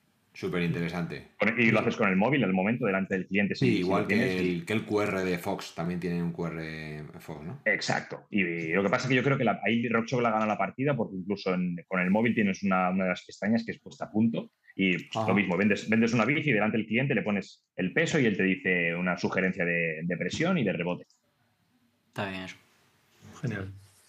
Pues eso, casi lo que ha hecho Antonio. Un verdadero placer tenerte aquí, un verdadero placer escucharte. Eh, tema súper interesante. Llevamos, se nos ha pasado el tiempo, Muy fijaos. ¿eh? Más de una hora ya eh, hablando, de Hostia, ace- perdón. hablando de aceites. Perdón. No, no, bueno. Una eh, charleta más tiempo, buenas. Más tiempo que Char- estaríamos. Charlieta guapa, que se te dejan digo. que no Charleta charlieta. guapa, sí. Además, a la, a la gente lo que más le gusta el cacharreo llevamos tres o cuatro sin hacerla, pues toma una hora. Que yo, yo creo hasta que le podemos hacer una. un- luego le mandaremos una oferta, le, le mandaremos un bizum o algo a ver si le engañamos algún día para que venga de consultorio, como viene Talavera, 10 o 15 Ah, minutillos. Pues cuando, Eh, cuando queráis, ¿eh? Y cuando viene No- Yago no- Alcalde y le decimos que, no, que, que aparezca Sergio, que, la- que la gente, ya hacemos un llamamiento a los comentarios. Si os parece interesante lo que nos han comentado, puede decir, oye, que venga Sergio y, le mandamos 10 o 12 preguntas y, y nos las contesta. Sí, Eso cuando queráis, chicos. Perfecto, tío. Eh, por mi parte, nada más que muchísimas gracias, ha sido un placer y, y eso, un, lu- un lujazo, tío. Muchas gracias chicos, el placer es mío y, gracias por este ratito. Importante, ¿dónde. ¿dónde te puede encontrar toda la gente? Voy a dejarlo en los comentarios, en la Ah. descripción del enlace. Voy a Que dejar, ya se te olvidaba. se me olvida, voy a dejar el Instagram y, y el canal de YouTube, que a mí me gusta. Yo quiero que la gente vaya al canal de YouTube. Y luego tú di dónde te pueden Pues encontrar. nada, eh, estamos, estamos en Barcelona, eh, muy céntricos y, y estamos en BCP Suspension en Barcelona y, en Google seguro que nos encuentran y por Instagram también. Y bueno, y te pueden, te pueden enviar las suspensiones de tanto tiendas como particulares. Sí, señor. Sí, sí. No he hecho mucha publicidad, pero al final no. Al final lo que decíamos, una, una charlita y ya está. No, bueno, pero que, se, que ya sepan que sí. Hay mucha gente que, que se toca. Me refiero que hay gente que nos trae la bici, nosotros ya pues las, las hacemos el mantenimiento, o como nosotros en nuestro caso, que los amortiguadores los enviamos. Pero bueno, gente que quiera hacer un mantenimiento de suspensiones y no necesite pasar por una tienda, os las puede mandar directamente, se las hacéis y. Exacto, cualquiera que, que necesite lo que sea, y, hay y hay cosas muy raras y ajustes muy raros y pistones raros también hay de lo que queráis. O sea, mm, para rascar aquí hay lo que queráis, desde mantenimientos hasta los ajustes más, más bestias o pasar de aire a muelle o, o- o incluso también tenemos el servicio de consultoría para ajustarte ostras, o recomendarte, perdón, un amortiguador dependiendo del, de la bici. Analizamos la bicicleta y miramos, ostras, pues este amortiguador no te conviene, eh, mejor cómprate este, aunque sea más caro o más barato, es igual, pero mm, cosas Ajá. de este estilo, que son un poquito más raras. Pues muy interesante. Sí, eh, echad un ojo, ¿verdad? A la página web que está bastante bien estructurada y, y luego al Instagram. Sergio, un abrazo fuerte, tío. Un abrazo, chicos. Que vaya muy Un bien. abrazo. Y muchas gracias. Sergio. Chao. Chao. Jo, vaya calité, ¿eh? Madre mía, qué Joder. nivel tú. Has dejado. Sí, Eh, sí, tocayo, aquí te saca la cartera, lo grande, ¿eh? Hostia. Joder, qué nivel tú. ¿Qué te parece? He tenido que, que dejarme otra nómina tuya que ibas a cobrar Pues- este mes por primera vez, pues que otra que se va. Otro mes que no cobro. Otra, otra nómina que se va. Este podcast es para escucharlo varias veces, ¿eh? porque Sí. en el primero seguramente tienes que andar descifrando muchas cosas de te acumular trabajo, pero. Sí, sí, no, pero es de los que.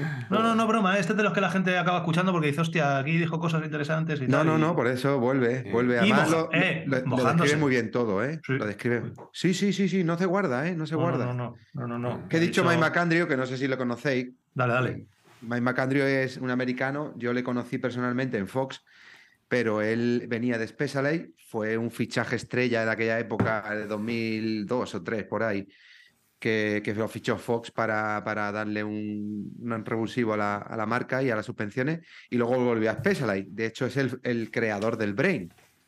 Ah, Realmente el, el que creó el Brain es Mike McAndrew, ya tiene, no sé qué edad tendrá, tendrá una cierta edad, tendrá alrededor de 60 años, pero tío está muy implicado, sigue muy implicado en, en todo lo que es la tecnología y, y todo lo que es el avance de las suspensiones y, y con lo que ha dicho él y, y lo que tiene que saber este hombre, pues tiene que ser algo, vaya, telemetría, ya está, ni más ni menos. Telemetría buena, no, está, está guay.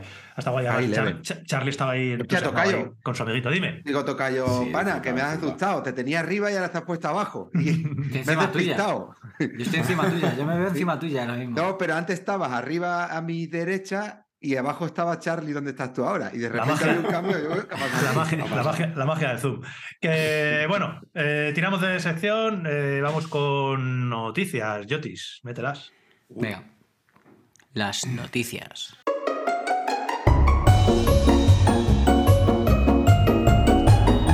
Las noticias.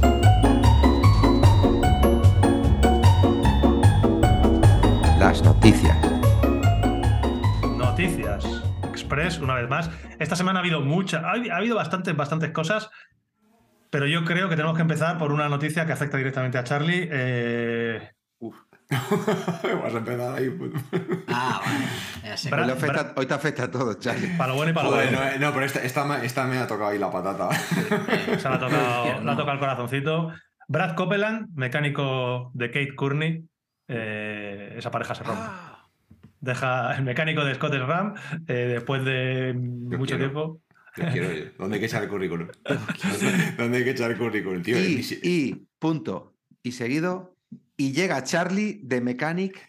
Hostias. Es que, claro, es que bueno, cuéntanos, ¿qué ha pasado, Carlos? Tú sabes, ti- tienes No, pues que el mecánico de Kate, Courtney, ha anunciado que se va a currar una tienda, ¿no? A California. Sí, sí, cambio de aires, ¿eh? Yo Sí, yo entiendo que al tú. final- Cuando ha dicho una tienda, creía que era Pinto. son, muchos, son muchos años viajando. Al final, el mundo de las carreras, tú, Antonio, nos lo puedes contar mejor. eh, no es solo todo lo que reluce. O sea que al final hay que. Es un mundo duro, también, entre comillas, ahí en, en paddock. Y bueno, pues hay veces que eh, entiendo que habrá necesitado un cambio de aires, de, de- de parar, eh, estabilizar un poco. Y bueno, que no sé quién va a ser el mecánico ahora, pero que yo presento mi currículum. Menuda liada, ¿eh? Hostia, esa sí que sería buena, tío. No. No, Que, bueno. A ver, imagino que sabéis todo de quién estamos hablando. Es ese mecánico que siempre sale con Kate Courtney, con bigotito, que tiene una. Es de los meca- Hay dos mecánicos, tres con Charlie internacionalmente, cuatro con, cuatro con Cala. eh, que está Yannick de Mechanic, que es el mecánico mítico de Nino Schurter, que es, por cierto, por el cual yo, cuando empecé a, a denominar a Charlie Charlie de Mechanic, viene de Yannick de Mechanic. Y luego Brad Copeland, que es el del bigotito, la gorrita, que sale siempre que vamos, con que- Kate y saltando y toda la leche. Que me cambio, que me cambio a RAM, si hace falta. Sí, ¿no? Ya, ya no somos, ya no somos tan, ya no somos tan shimanistas, ¿eh? Hostia. Bueno, bueno, así, que, así que bueno. eh, no, sabemos, no sabemos, bueno, No, entrará otra, otra persona allí. No se sabe, pero el Scott Ram no creo que tenga problemas para conseguir mecánicos. Y bueno, era un poco noticia, no es una notición, pero bueno, que, que llama la atención. En cuanto a noticias así, de lo más importante que hay a nivel competitivo, sin lugar a dudas, el evento que ha habido este fin de semana en Chelva, eh, los internacionales de Chelva, que un año más prácticamente nos encontramos con un plantel de, de Copa del Mundo. Se, se tarda más en decir quién no estaba de, de Copa del Mundo que toda la gente que estaba. Estaban prácticamente todos los que os podéis imaginar Nivelazo. nivelazo espectacular y ha sido un carrerón. Eh, No sé si pudisteis ver algo, si, si, si tal, pero eh, carrerón Poco espectacular. visto. En cuanto, bueno, pues en cuanto a resu- eh, resultados, eh, ganó, eh, mucha alegría nos ha dado, a casi todos prácticamente. Eh, Vlad Daskalu se llevó la victoria, hacía tiempo y además él estaba muy contento eh, porque dice que llevaba ya un tiempecito sin victorias grandes, salvo el campeonato de, nacional de Rumanía. Y Vlad Daskalu se llevó el triunfo prácticamente al sprint delante de Pierre de Froimont de- del Orbea Factory Team. Y, ojo, yo creo que es una notición espectacular del que también nos alegramos muchísimo. En tercer lugar, eh, eh, Campos. David Campos, ¿eh? Vaya Menudo- carrerón además. Vaya estreno. Menudo, menudo Eh, debut. Claro, que estamos hablando de eh, estreno en primera carrera en categoría élite y un podium. Bueno, yo me quedé alucinado, la verdad, cuando, cuando lo vi. Demostrando un nivel. Yo vi la carrera, no sé si vosotros la visteis, la de chica no, pero la de chico sí que la vi. Y yo también. Y bueno, entonces sabrá igual que yo, ¿no? Que Vlad desde el primer momento ya marcó prácticamente las pautas de la carrera y fue el que tomó el mando de, de la carrera, aunque no toda la carrera estuvo en primera posición, pero sí en, en la cabeza, pero fue él el que marcó las pautas desde el principio. Y, y la última, las tres últimas vueltas fueron no acto para cardíaco, ¿no? Porque ya aparte de ese duelo mano a mano de, de Vlad con, con el belga, belga, ¿no? Si no me Sí, Pierre- equivoco. sí, sí, Pierre y Pierre. Y luego venía por detrás un duelo para el podium también que había que, que había que mirarlo con lupa. Y hubo un momento que David Campos, de hecho, en un cambio de ritmo se descolgó un poquito. Parecía que, que ya no iba a poder superar ese Sí, sí, bache. sí. Sin embargo, se rehizo y se rehizo de una manera muy madura, volvió a entrar y no solo volvió a entrar, leyó muy, muy, muy bien la carrera, porque técnicamente ya sabemos que David es muy bueno, David Campo hablamos en este, en este caso, entonces, claro, aprovechaba todas las zonas técnicas, yo creo, para coger ahí, recuperar muy bien y poder sacar lo que le quedaba en las zonas que había que, sacar el físico a, a relucir. Y, como decía, a, falta de tres vueltas tuvo ese bajón, se volvió a reencontrar en opciones de podio y él mismo fue el primero que tomó eh, la voz de mando para, para, para pelear de verdad a falta de media vuelta aproximadamente por el podio de forma clara y contundente. Que justo has dado, has dado en la tecla, antes lo estabas comentando. A mí lo que más me sorprende ya no es el rendimiento, todos sabemos mm, lo que anda y lo que se espera de, de David Campos, que hizo un año espectacular. A mí lo que me sorprende es que haga eso en su primera carrera de élite, lo que indica que una madurez y una lectura de carrera, que es lo que dice Antonio, que es lo que casi más sorprende, es la madurez que tuvo para rehacerse de cuando las cosas vienen mal, que el primer día dice, va a ser la primera vez, puedo dejarme llevar. No, no, el tío se rehizo perfecto, o sea, la verdad es que a mí eso me mostró que de piernas ya sabemos cómo va, pero que de cabeza va bien. Así que bueno. Además, hay que halagarlo, hay que halagarlo porque ha sufrido muchísimas presiones, porque al final viene de correr en sub-23, de hacer una grandísima temporada el año pasado en el BH Templo, el fichaje estrella de Orbea. eh, bueno, pues al final todo esto, quieras que no, te pone en el punto de mira, tanto de la Sí, prensa como de tu propio equipo, como de los resultados que vienes teniendo que tienes que seguir manteniendo.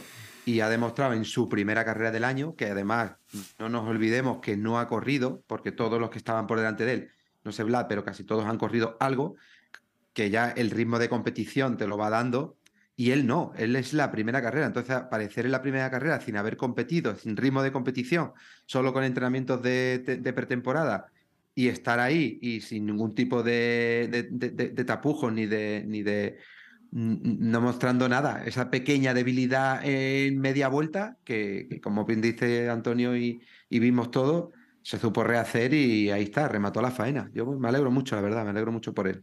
Sí, estuvo, estuvo espectacular. Eh, el otro David, eh, Valero, también hizo un carrerón, hizo de Valero, otra, una vez más, eh, remontando. Creo que tuvo, le vi, me- me- tu- eh, tuvo algún problema, tuvo algún enganchón. un en- enganchón. Sí, Enganchón, sí, tuvo un enganchón. un Sí. enganchoncillo, algo le pasó. No sé exactamente qué le pasó, pero le, le pasó algo. Pero bueno, eh, como siempre. Tuvo un al- enganchón parecido al que tuvo en la última vuelta Vlad.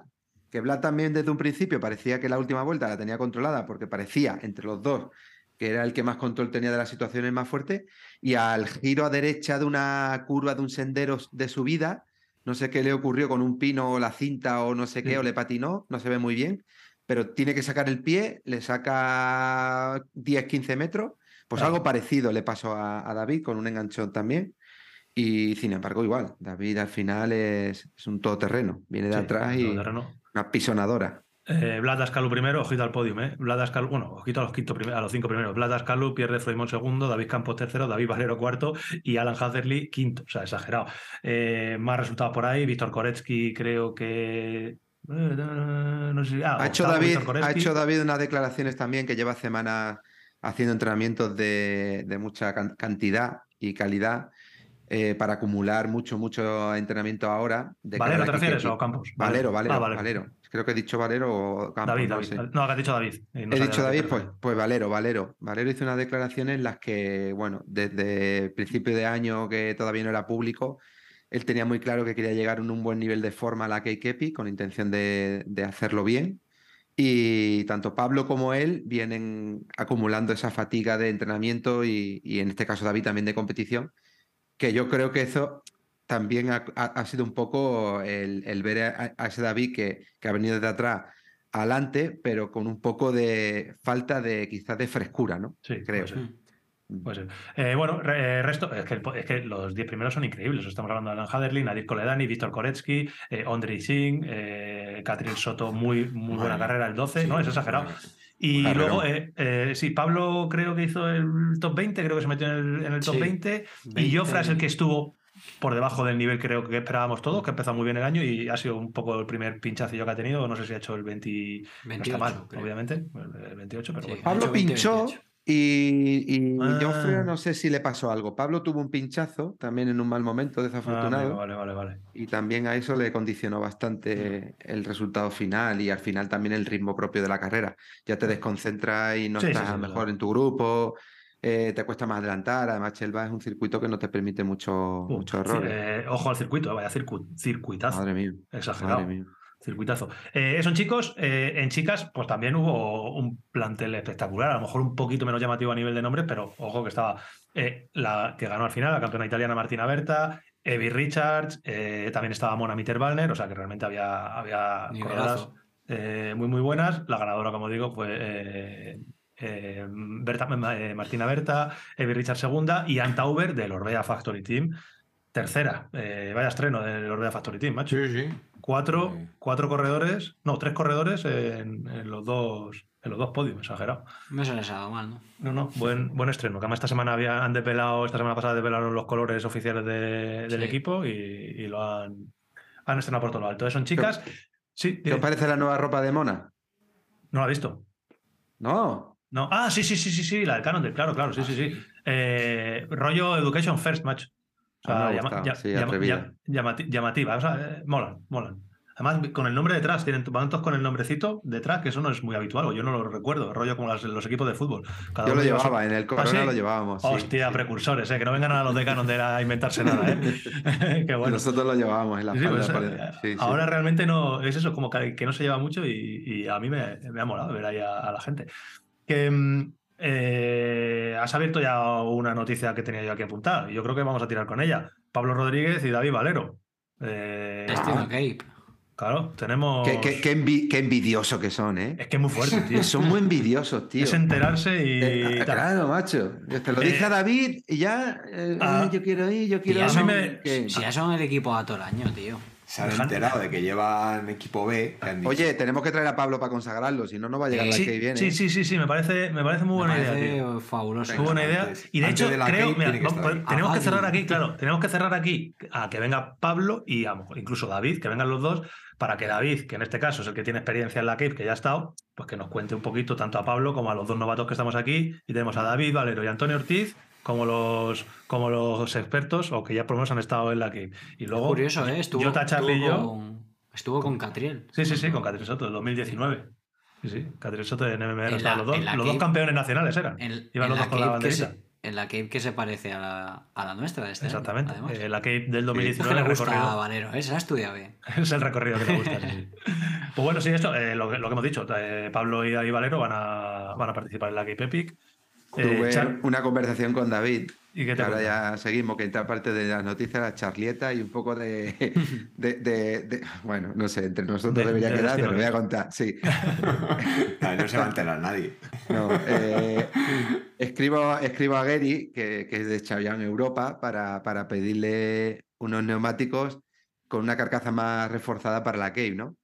Y entonces me dice, mira, Antonio, ahora mismo la, con carcasa reforzada no, no me queda, pregunta a Tony, que es el de marketing de aquí de, de España, y que te, que te manden en 60 TPI, porque va a ser mucho mejor para la Cave, mucho más protección, pesa un poco más. Digo, no, no, prefiero, prefiero intentar Sí, sí. no tener ningún pinchazo en los ocho días que llevar 200 y pico gramos más, me da igual.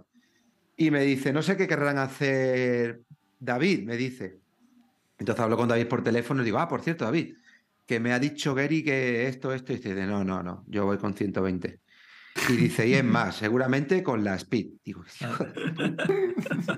eh, él va. Yo preocupado claro. por llevar 60 TPI, un poco más, y no, no, yo 120 TPI y Speed atrás. Speed, Dame- que por cierto, Bueno. eh, invito a que la gente pase por el perfil de, de Coloma Team, de BH Coloma Team, y hay una foto de David de espalda, que se ve la rueda escupiendo polvo, la Speed precisamente, que es brutal, es Ay, no la he visto, brutal. no la he visto. En Oh, Instagram, hay que ¿no? verla. En Instagram, sí, sí, la pueden ver. Muy buena. Para que digan luego que la Speed no agarra, ¿eh, Tocayo?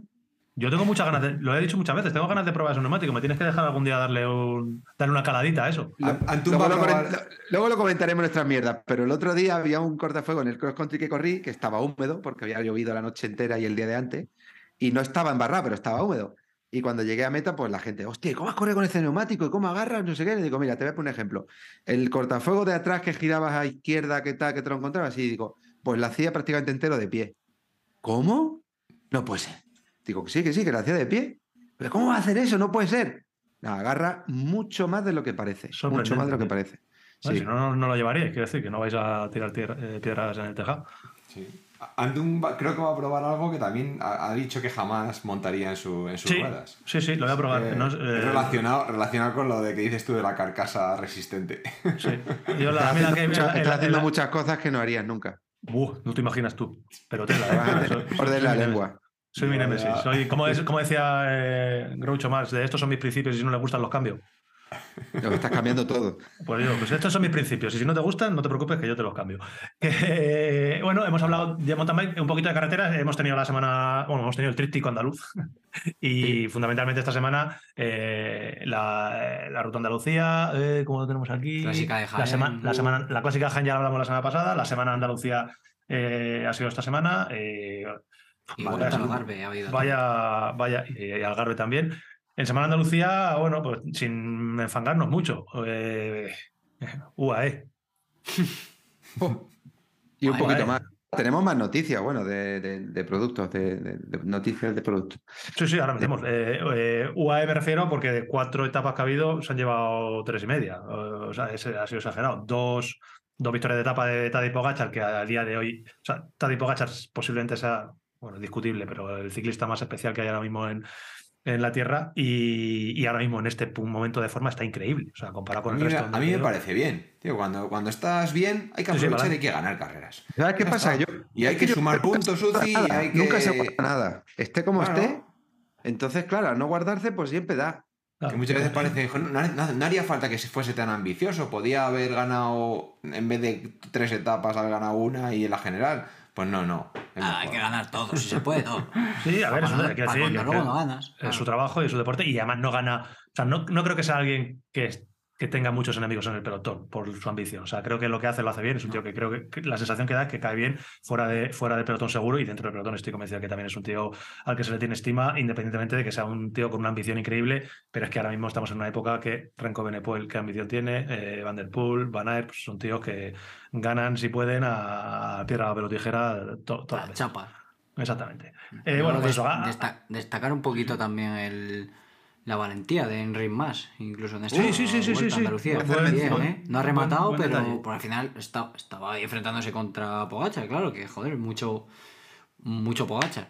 Pero bueno, muy, muy valiente, saliendo bien, atacando también, poniéndola en apuro. No, bien, bien. Me ha sorprendido, ¿eh? la verdad. Te voy a decir. Eh, Movistar tiene- lleva una segunda Eh, mitad de año y un inicio de año que, que parece igual que se le ha zurrado mucho. Yo no sé si están buscando argumentos para el día menos pensado Season 4, pero están haciendo bien, ¿eh? Lo están haciendo bien. Y La de la, Enrique temporada muy, acaban la temporada muy bien. Y han empezado muy bien, creo que llevan cuatro victorias. El otro día también ganó, no me acuerdo el nombre, pero ganó en el Tour de Oman o por ahí sí, eh, no con lo cual. llama, eh, eh, pero bueno, que lo están haciendo muy bien. Y Enric, mm, sorprendente la actitud, sobre todo, que siempre se le ha criticado de reservón. Y aquí las etapas que ha habido, ha pegado todos los palos Sí, que ha sí. podido y al final ha ganado Tadej porque es, porque es Pogachar. Eh, dos etapas para Pogachar, la tercera etapa no ganó Pogachar, pero ganó Tim Wellens de su equipo, y la última etapa mm, no ganó Pogachar, pero Pogachar se hizo, eh, se puso el traje de lanzador de sprint, eh, hizo un lanzamiento de 500 metros pletórico, que, que creo que se podía casi haber ido solo. Un poco quería lanzar a Alessandro Covi, eh, al final, eh, eh, fin- final brutal de. Sí, yo a lo mejor le reventó un poco a los compañeros. Final brutal de, de Omar Fraile, que se llevó la etapa y nos alegramos mucho. Se llegó a la etapa, sí. Sí, y, y bueno, pues eso. Una, una semana en Andalucía con muy buenos corredores, con un- muy buenos equipos y, y que yo qué sé, que se, se están haciendo cositas muy interesantes, eh, tanto la clásica de Jaén de, de la semana pasada como esta semana en Andalucía. Ojito, que tienen, tienen muy, muy buena pinta, a ver si consiguen ir- seguir con esta tendencia, que, que están trayendo gente muy interesante. Ha estado. Bueno, ha estado- mención especial en la última etapa, ¿no, Jota? Eh, eh, joder, justo, macho. ¿Cómo me conoces, sabía, eh? A lo que iba. que es que seguro que nos está escuchando, tío. Hoy, Dale, dale. hoy, bueno, hoy, hoy, mañana martes, seguro que nos está escuchando Diego Pablo Sevilla, Bravo. que ha estado también por allí, por la Vuelta a Andalucía, y bueno, pues se ha dejado, se ha dejado ver. Y en la última etapa, si no me equivoco, llegó el, en el grupete ahí de, del sprint, el 11. El pasó 12 por- creo que hizo al final. Oh, el 12, Casi nada. bueno. Eh, que nos cuente cómo, es, cómo, cómo fue el lanzamiento de Pogachar, que él sí que lo vivió en primera persona, ¿eh? Sí, sí, ahí llegó, ahí llegó, Es en, verdad. en el grupete. Sí, sí, se le ve, se le ve. Ha llegado en el grupete. Pues nada, eh, Nada, eh, felicidades enhorabuena. por tu, por tu vuelta a Andalucía. Dentro de poquito, Milán San Remo, que el año pasado nos diste ahí la mayor alegría del año Hostia, ¿eh? dejando- dejándote ver. Así que, bueno, ahí estamos. Que mm, eh, eh, sí, Chelva de chicas sí que hemos hablado de ello. Eh, no sé si tenéis más noticias. Antonio decía algo que tenía de material de cositas. Vuelta, bueno, en la vuelta Algarve, Gemini que- se ha sacado un manillar, solo manillar, Ah, sí, eh, aparte del integrado que ya conocemos que, y que llevamos nosotros ya instalados, que ya lo ha visto mucha gente en un Hoy reel que habéis colgado por ahí, hoy mismo, Ayer, ayer. Ayer. ese famoso manillar integrado, ha sacado un manillar normal para poner con potencia convencional 99 gramos y con una, un acabado y una terminación y una forma, bueno, pues como le caracteriza a Gemini. ¿Cómo se llama? Menciona WhatsApp. a Gemini. Pues se El wa- llama el WhatsApp. WhatsApp. Pues WhatsApp. WhatsApp. Es WhatsApp 99 gramos. Tiene WhatsApp los de Gemini. A ver qué nos tienen por ahí también oculto, que no nos han dicho toda la verdad. Aquí estos dos zorros ya lo sabían. Tocayo. Y tú seguro que también. Aquí lo único que no se entera nada soy yo, macho. Esto ya lo sabían y no me habían dicho ni media los tíos. Yo tengo que dar una, una noticia públicamente, aunque hablando de Andalucía, que también es noticia y que vamos, viene eh, Vincenzo Nibali Andalucía Bike Race, ¿eh? Otro podium Ojo, que se nos, ¿eh? Otro podium que se nos Ahora escapa. hacemos. Ahora hacemos. Otro podium que se nos escapa. Se lo Vincenzo Nibali. puede- Que Lo lo que no sé con quién viene de pareja. Santa Romita, Iván Santa Romita, compañero pues de, de también creo que. Pues de ese chaval también anda bien, ¿eh? No, también es que yo, a mí me indignan estas cosas porque vamos a por nuestros puntos UCI, cada, posición que complica. bajamos son, nos quitan 5 puntos UCI. O sea, y- Espérate, y, y lo peor, Tocayo, ¿qué necesidad tiene Vincenzo Eh. Nibali, recién retirado de puntos UCI? Si él tiene un montón. muchísimo. Él ya viene con puntos UCI. Claro, pues a la otra pareja que se mete ahí a, molestar y a tocar. No, pero lo peor es que luego va a venir también a tocar la nariz a Yote y a mí a la Key, creo. Madre mía, otra, ¿eh? ya te digo Sí, que va. sí, sí. esto no va a acabar bien. Esto no- si Ah, se apuntaran, y no quiero abrir yo el melón, que sé que te enfada muchísimo, pero si se hubieran apuntado a Master, que es lo que les toca, pues te dejarían de, molest- dejarían de molestar a, a- Nos dejarían de molestar a los que somos élite. Hostia, Claro, ya a la élite. no creo, Nibali todavía no es Master 40, ¿no? Es- es- tendrá 37, 36 años, ¿no? No creo que, que pueda. Bueno, se Master apunta a 40. Master 30, tío. Deja de- No- Notición, liantes, que sois unos liantes. ¿Cuál? Que lleváis todo el año calentándome la cabeza, calentándome la cabeza, poniéndome la cabeza como un bombo. Que si, que si este, ¿cómo se llama? El, el casco que lleva el, el amigo de Charlie. Que si Vento, Que si no Vento, que no que si. Génesis, que si Génesis, que No si me digas que no Vento. que si- Pues al final he caído ahí en la tentación. Al final, Bravo. al final llevo laser. Yo aplausos. Tiene narices, macho. Narices. Ortiz con el vento a la Cape. Ahí, Es que sois unos influencers, sois unos influencers de. Vas a. Pero, va, joder. va- eh, Ahora, ahora está respirando, pana. ahora sí. Ahora sí. La ven- la Poco se está hablando que vamos a llevar hasta no la misma gapilla. No, no, no.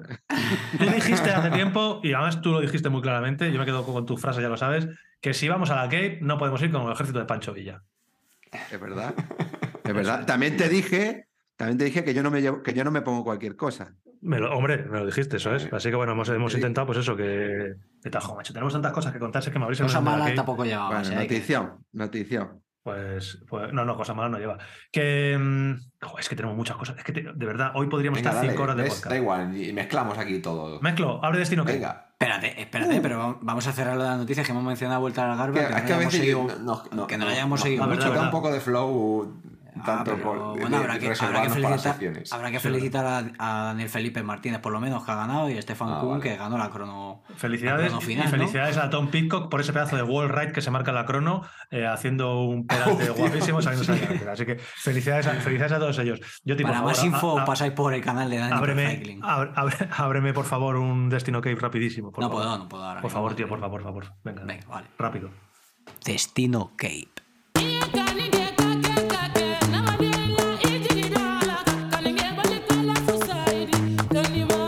Destino Cape.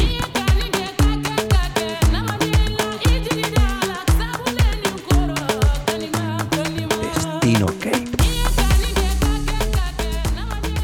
De verdad, ¿eh? es que o sea, no, hoy no quería meter Destino Cave ni, ni por escuchar la música, pero hemos empezado y ya decía Antonio, Ay, de ese temilla se habla un poco, de este temilla se habla poco, de este temilla se habla poco. Es que hoy hemos hecho el unbox, hemos hecho muchas cosas. Hemos montado el manillar Gemini eh, Cape Edition, lo han montado en mi bicicleta, me he quedado flipado de cómo queda, pero flipado. Y mira que yo he sido eh, anti, Yo anti no manillar integrado. montar, yo no voy a llevar integrado. Me ha flipado. El paseo que he hecho de la tienda al coche, digo, pero esta maravilla que es, que, qué bonito queda. Y no me gusta, de verdad, ¿eh? yo veía el, el, el manillar integral y digo, esto no, esto no es para mí. Lo ves desde arriba. Confías muy poco en mí y todas las Que no. semanas apareces con algo que ya te lo he dicho antes y que Mira al que no te- final, claro. No, ¿verdad? Es que Que- cada no, semana. Es que queda muy bien y queda muy bien con el vinilo que tenemos, que la gente nos sigue diciendo, qué fea, ¿por qué habéis pintado las bicis así? Pero qué fea esa pintura que habéis hecho. Todavía la gente sigue con el que la pintura del que es un vinilo, chicos, que es, que es un vinilo, que no están pintadas. Eso uno. Y luego otro, que eso sí que me hace ilusión increíble también. Hoy en la tienda, Yoti me ha recibido en Bicis Pinto con un estudio de fotografía en un cuartuchi que tienen donde tienen todas las cajas metidas, un trastero de dos metros cuadrados. Me ha recibido con un estudio de fotografía fondo negro, focos de iluminación, porque ¿qué, qué hemos hecho? Cuéntalo, Yo- cuéntalo todo, Jota. Anda, eh. Joder, está guapo. Si no van a ver, si esto es en el de, en el próximo que tenemos de mecenas ya daremos más detalles, pero ahora mismo cuenta qué es lo que hemos hecho.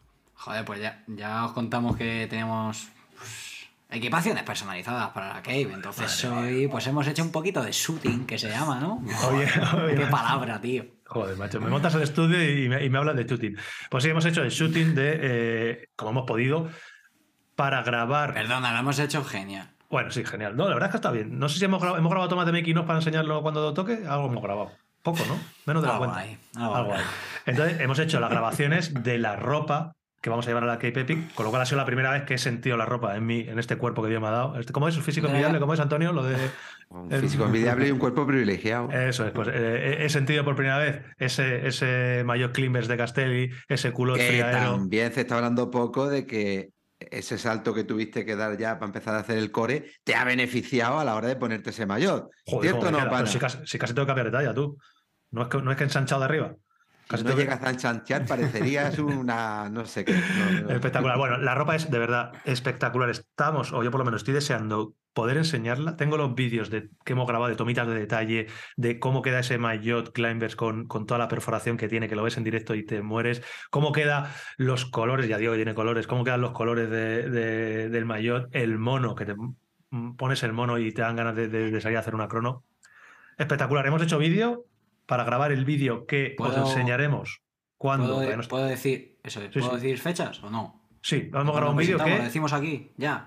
Sí, yo creo que sí. Sí, sí. No, la estaros, estaros atentos que entre el lunes 13 martes 14 de marzo, mm, ¿La un ropa? día- dos días antes de viajar a, a Cape Town, eh, tendréis la presentación oficial de. Nosotros, eso, Y a nosotros- partir de ese día, pana, la- podrán, podrán encontrar en la, en la página web esa que, que hay variedad de cantidad de productos. ¿Cómo lo dices tú? Que lo dices Anda, si no lo he explicado bien en el vídeo.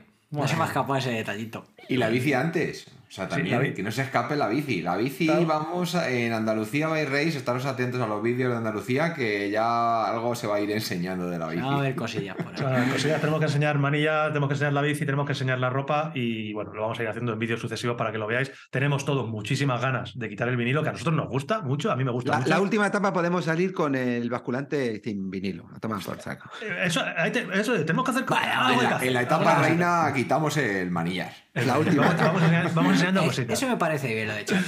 Eso Eso me gusta. Y, eso y me bueno, de verdad, y la ropa es espectacular. Eh, nos habéis preguntado también mucho, y está lo va a explicar en el vídeo Jota perfectamente. Nos habéis preguntado muchos eh, si vais a poder tener la misma ropa que nosotros. La respuesta corta es sí. Sí, sí, ya está. Sí, sí. y la respuesta larga en el vídeo, porque no es, así que nada, bueno. no nos eh, repetimos, tío. Luego me, me- me insultan, me dicen que es. soy un Chapa, teletiendas, tío. chapa, chapa Destino Cape, chapa Noticias y abre nuestras mierdas. Toma ya. Bueno, te- espera, antes de chapar, tengo que decir que tenemos a Búfalo con potenciómetro. Hostia, esa- eso- Tú. pero eso en qué Ya, sección entra, eso en qué ya. sección entra. El destino Cave. eso- Si lo eso- oye. para Cave. Pero, pero. Ya hablaremos ya de mi meteremos el dedo en la para llaga que- de ese tema. Sí, sí, que hay, hay, hay temita. Hay de pelillo, momento, ¿eh? eh, pana, de momento nos hemos puesto los zapatos. En la siguiente nos, nos, nos apretamos los cordones. Sí, Sí, sí, yo sí. creo que te va a gustar, pana. Ya te contaremos cómo lo hemos negociado. Yotis ha negociado ahí en condiciones. Perfecto. Está aprendiendo, está Eso, aprendiendo, A ver si sabéis. Venga, no, no, a ver. ¿Qué potenciómetro ¿Qué va a usar potenciómetro va a echar el búfalo? Que menos mal que se pone el puto potenciómetro. Y no hay que de- tener varias premisas. Bueno, ¿cuento una premisa o Sí, no? venga, dale, va, pues, dale. ¿no? Bueno, una de las premisas es que yo muevo 40-60, o sea que muevo más 60% más con la izquierda. yo- vamos, muevo mucho más con la izquierda. Que tienes compensación, ¿no? Por decirlo. Sí. Y no me. No- no será porque cargas a izquierda, ¿no? pues no, precisamente. Ahí, ahí algo, algo no funciona bien. La simetría. Eh, el caso es que no, no, no puedo, sí que puedo, evidentemente, pero no quiero llevar potenciómetro que me mida solo la pierna izquierda, porque entonces, claro, eh, me da un error, mm, lo puedo modificar o tunear o lo que queráis, pero claro, me mide mucho más de lo que muevo realmente, porque con la izquierda muevo más que con la derecha. Entonces yo quería un potenciómetro que mida las dos piernas. ¿vale? Entonces, bueno, Incitamos- eso- hasta, ahí, hasta ahí puedo leer. Os invitamos la premisa- a, a comentarios y voy a decir un comentario y ya cierro sección. El Charlie, tío, se nos pasa a Quark otra vez, ¿eh? Le perdemos. Venga, cierro, cierro. ¿eh? Cerramos, ya, ya está. ya está. Eh, nuestras mierdas. Vale, voy. Uh. Nuestras mierdas.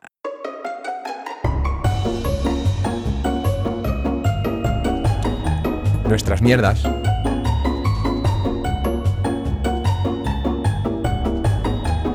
Mierdas. Ahí está. Nuestras mierdas. Y esta semana es semana premierdas a tope, semana por mierda, porque hemos tenido cosas este fin de semana pasado. Y vienen cosas muy, muy chulas esta semana, que es básicamente lo que vamos a hablar hoy. Antes de nada, me- sí me gustaría, por interés personal, porque ya os decimos muchas veces que hay veces que no hablamos entre nosotros para tener contenido para el podcast y, y, y autosorprendernos. Me gustaría que Antonio, que el tocayo, eh, nos contara un poquito qué ha hecho este fin de semana, que he visto por ahí vídeos zascandileando por ahí. ¿Has estado ahí de, de competidor Uh, o qué? Como cuente yo, me, me lle- me llevo la, me llevo la sección entera, ¿eh? Bueno, Tenemos dale, tiempo, venga, dale un ratito. un poco, tampoco te... Mira, voy a empezar a resumir. Para empezar, eh, volví después de unos cuantos de años que llevaba sin correr cross country. Volví a correr un, cross country aquí en Coín. Es un pueblo Ole. que está a 20 kilómetros de mi casa, en un pilar muy bonito. Un circuito muy técnico, bastante revirado, de, de hilar fino, de no cometer errores y exigente también a nivel técnico. Hubo un ambiente impresionante, muchísima gente eh, en, en todas las disciplinas, mucha gente preguntándome por el destino Cave, con ganas de ver la bici. Eh, yo creo que mucha gente también mandando a vosotros por ahí vídeos y mensajes de, Sí, sí, de sí. todo lo sí, que sí. había. Estuvo muy curioso porque hubo gente que me crucé que me decía, hostia, qué bueno el podcast de la semana pasada. Ojo, que yo soy de los que paga, ¿eh?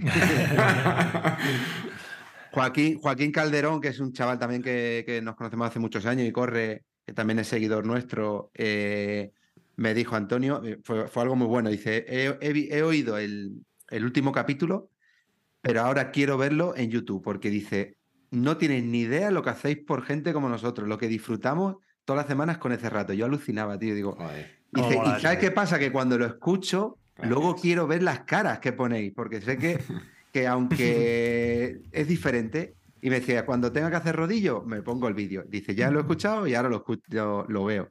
Lo ha dicho mucha gente, ¿eh? lo, de las, lo de las caras. ¿eh? Ha dicho, en el podcast de Hermida dice, he tenido que verlo porque quería ver cuando os partíais el culo las caras que poníais. Y, y, de verdad, pues merece la, merece la pena. Pues la verdad es que da gusto, ¿eh? que la gente se sienta pues al final tan a gusto con algo que, hacemos mm. y que nosotros lo disfrutamos haciéndolo y con, la, naturalidad que lo hacemos, que, el resultado sea ese, ¿no? Que hay un montón de gente que, disfruta cada semana y que espera este momento como, como agua de mayo. Y ya para rematar, puedo decir que, ha sido el mejor día de ciclismo que he vivido en mucho tiempo. Y, digo esto, sí, Digo esto porque, porque al final volver a Coín a correr para mí es muy bonito, es un reencuentro con, con la gente de Coín y del Club Ciclista Coín que siempre me tratan genial cuando voy, cuando voy a un evento, cuando estoy por allí. Eh, pero luego lo que, lo que más, más, más me llenó fue ver la cantidad de, de chavales que había de niños, de niños en la categoría base. Fue impresionante. Estaba después de correr todavía vestido porque ya me conocéis y, yo me enrollo y me pongo a hablar y no paro y, puede ser el último en irme de todos los eventos.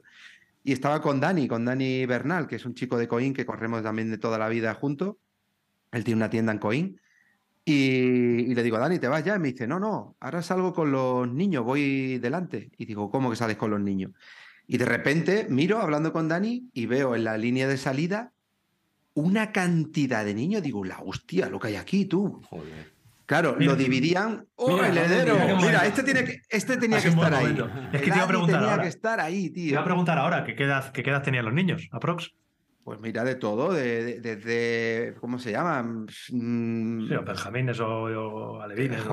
Sí, es que había niños de 8, 7, 8, 9 años y, ya me pierdo con las categorías, la verdad. Sí, sí, sí, bueno, pero más o menos, que eran niños de eso, de, pequeños. Entonces había tres circuitos diferentes, uno para los niños más pequeños, uno más grande para los intermedios y uno ya más grandecito para los siguientes. Entonces, claro, le digo yo, hostia, Dani, ¿tú qué vas a hacer? Dice, ahora salimos a hacer una vuelta de reconocimiento. Cada circuito, cada categoría que salían en el circuito, se hacía una vuelta de reconocimiento y luego se llamaban a parrilla, pero además era súper guapo, tío, porque los jueces, los jueces llamaban a los niños por su nombre uno por uno a parrilla. Madre mía, qué bueno. Me decía yo, oye, ponte aquí. No, no, es que esta, es mi línea de, esta es mi línea de parrilla. Me decía, ostras, ¿ves el hueco delante? no, no, tío, ya educándolo, que me, me, moló por eso, ¿no? Porque hubo cosas que no me gustaron tanto, porque al final el ciclismo está pasando un poco como en el fútbol, los padres ya están entrando demasiado en escena. El, rollo de material, ¿no? Y para mí pierde un poco también la esencia de lo que es ser niño y, y valorar las cosas, pero bueno, es a título personal.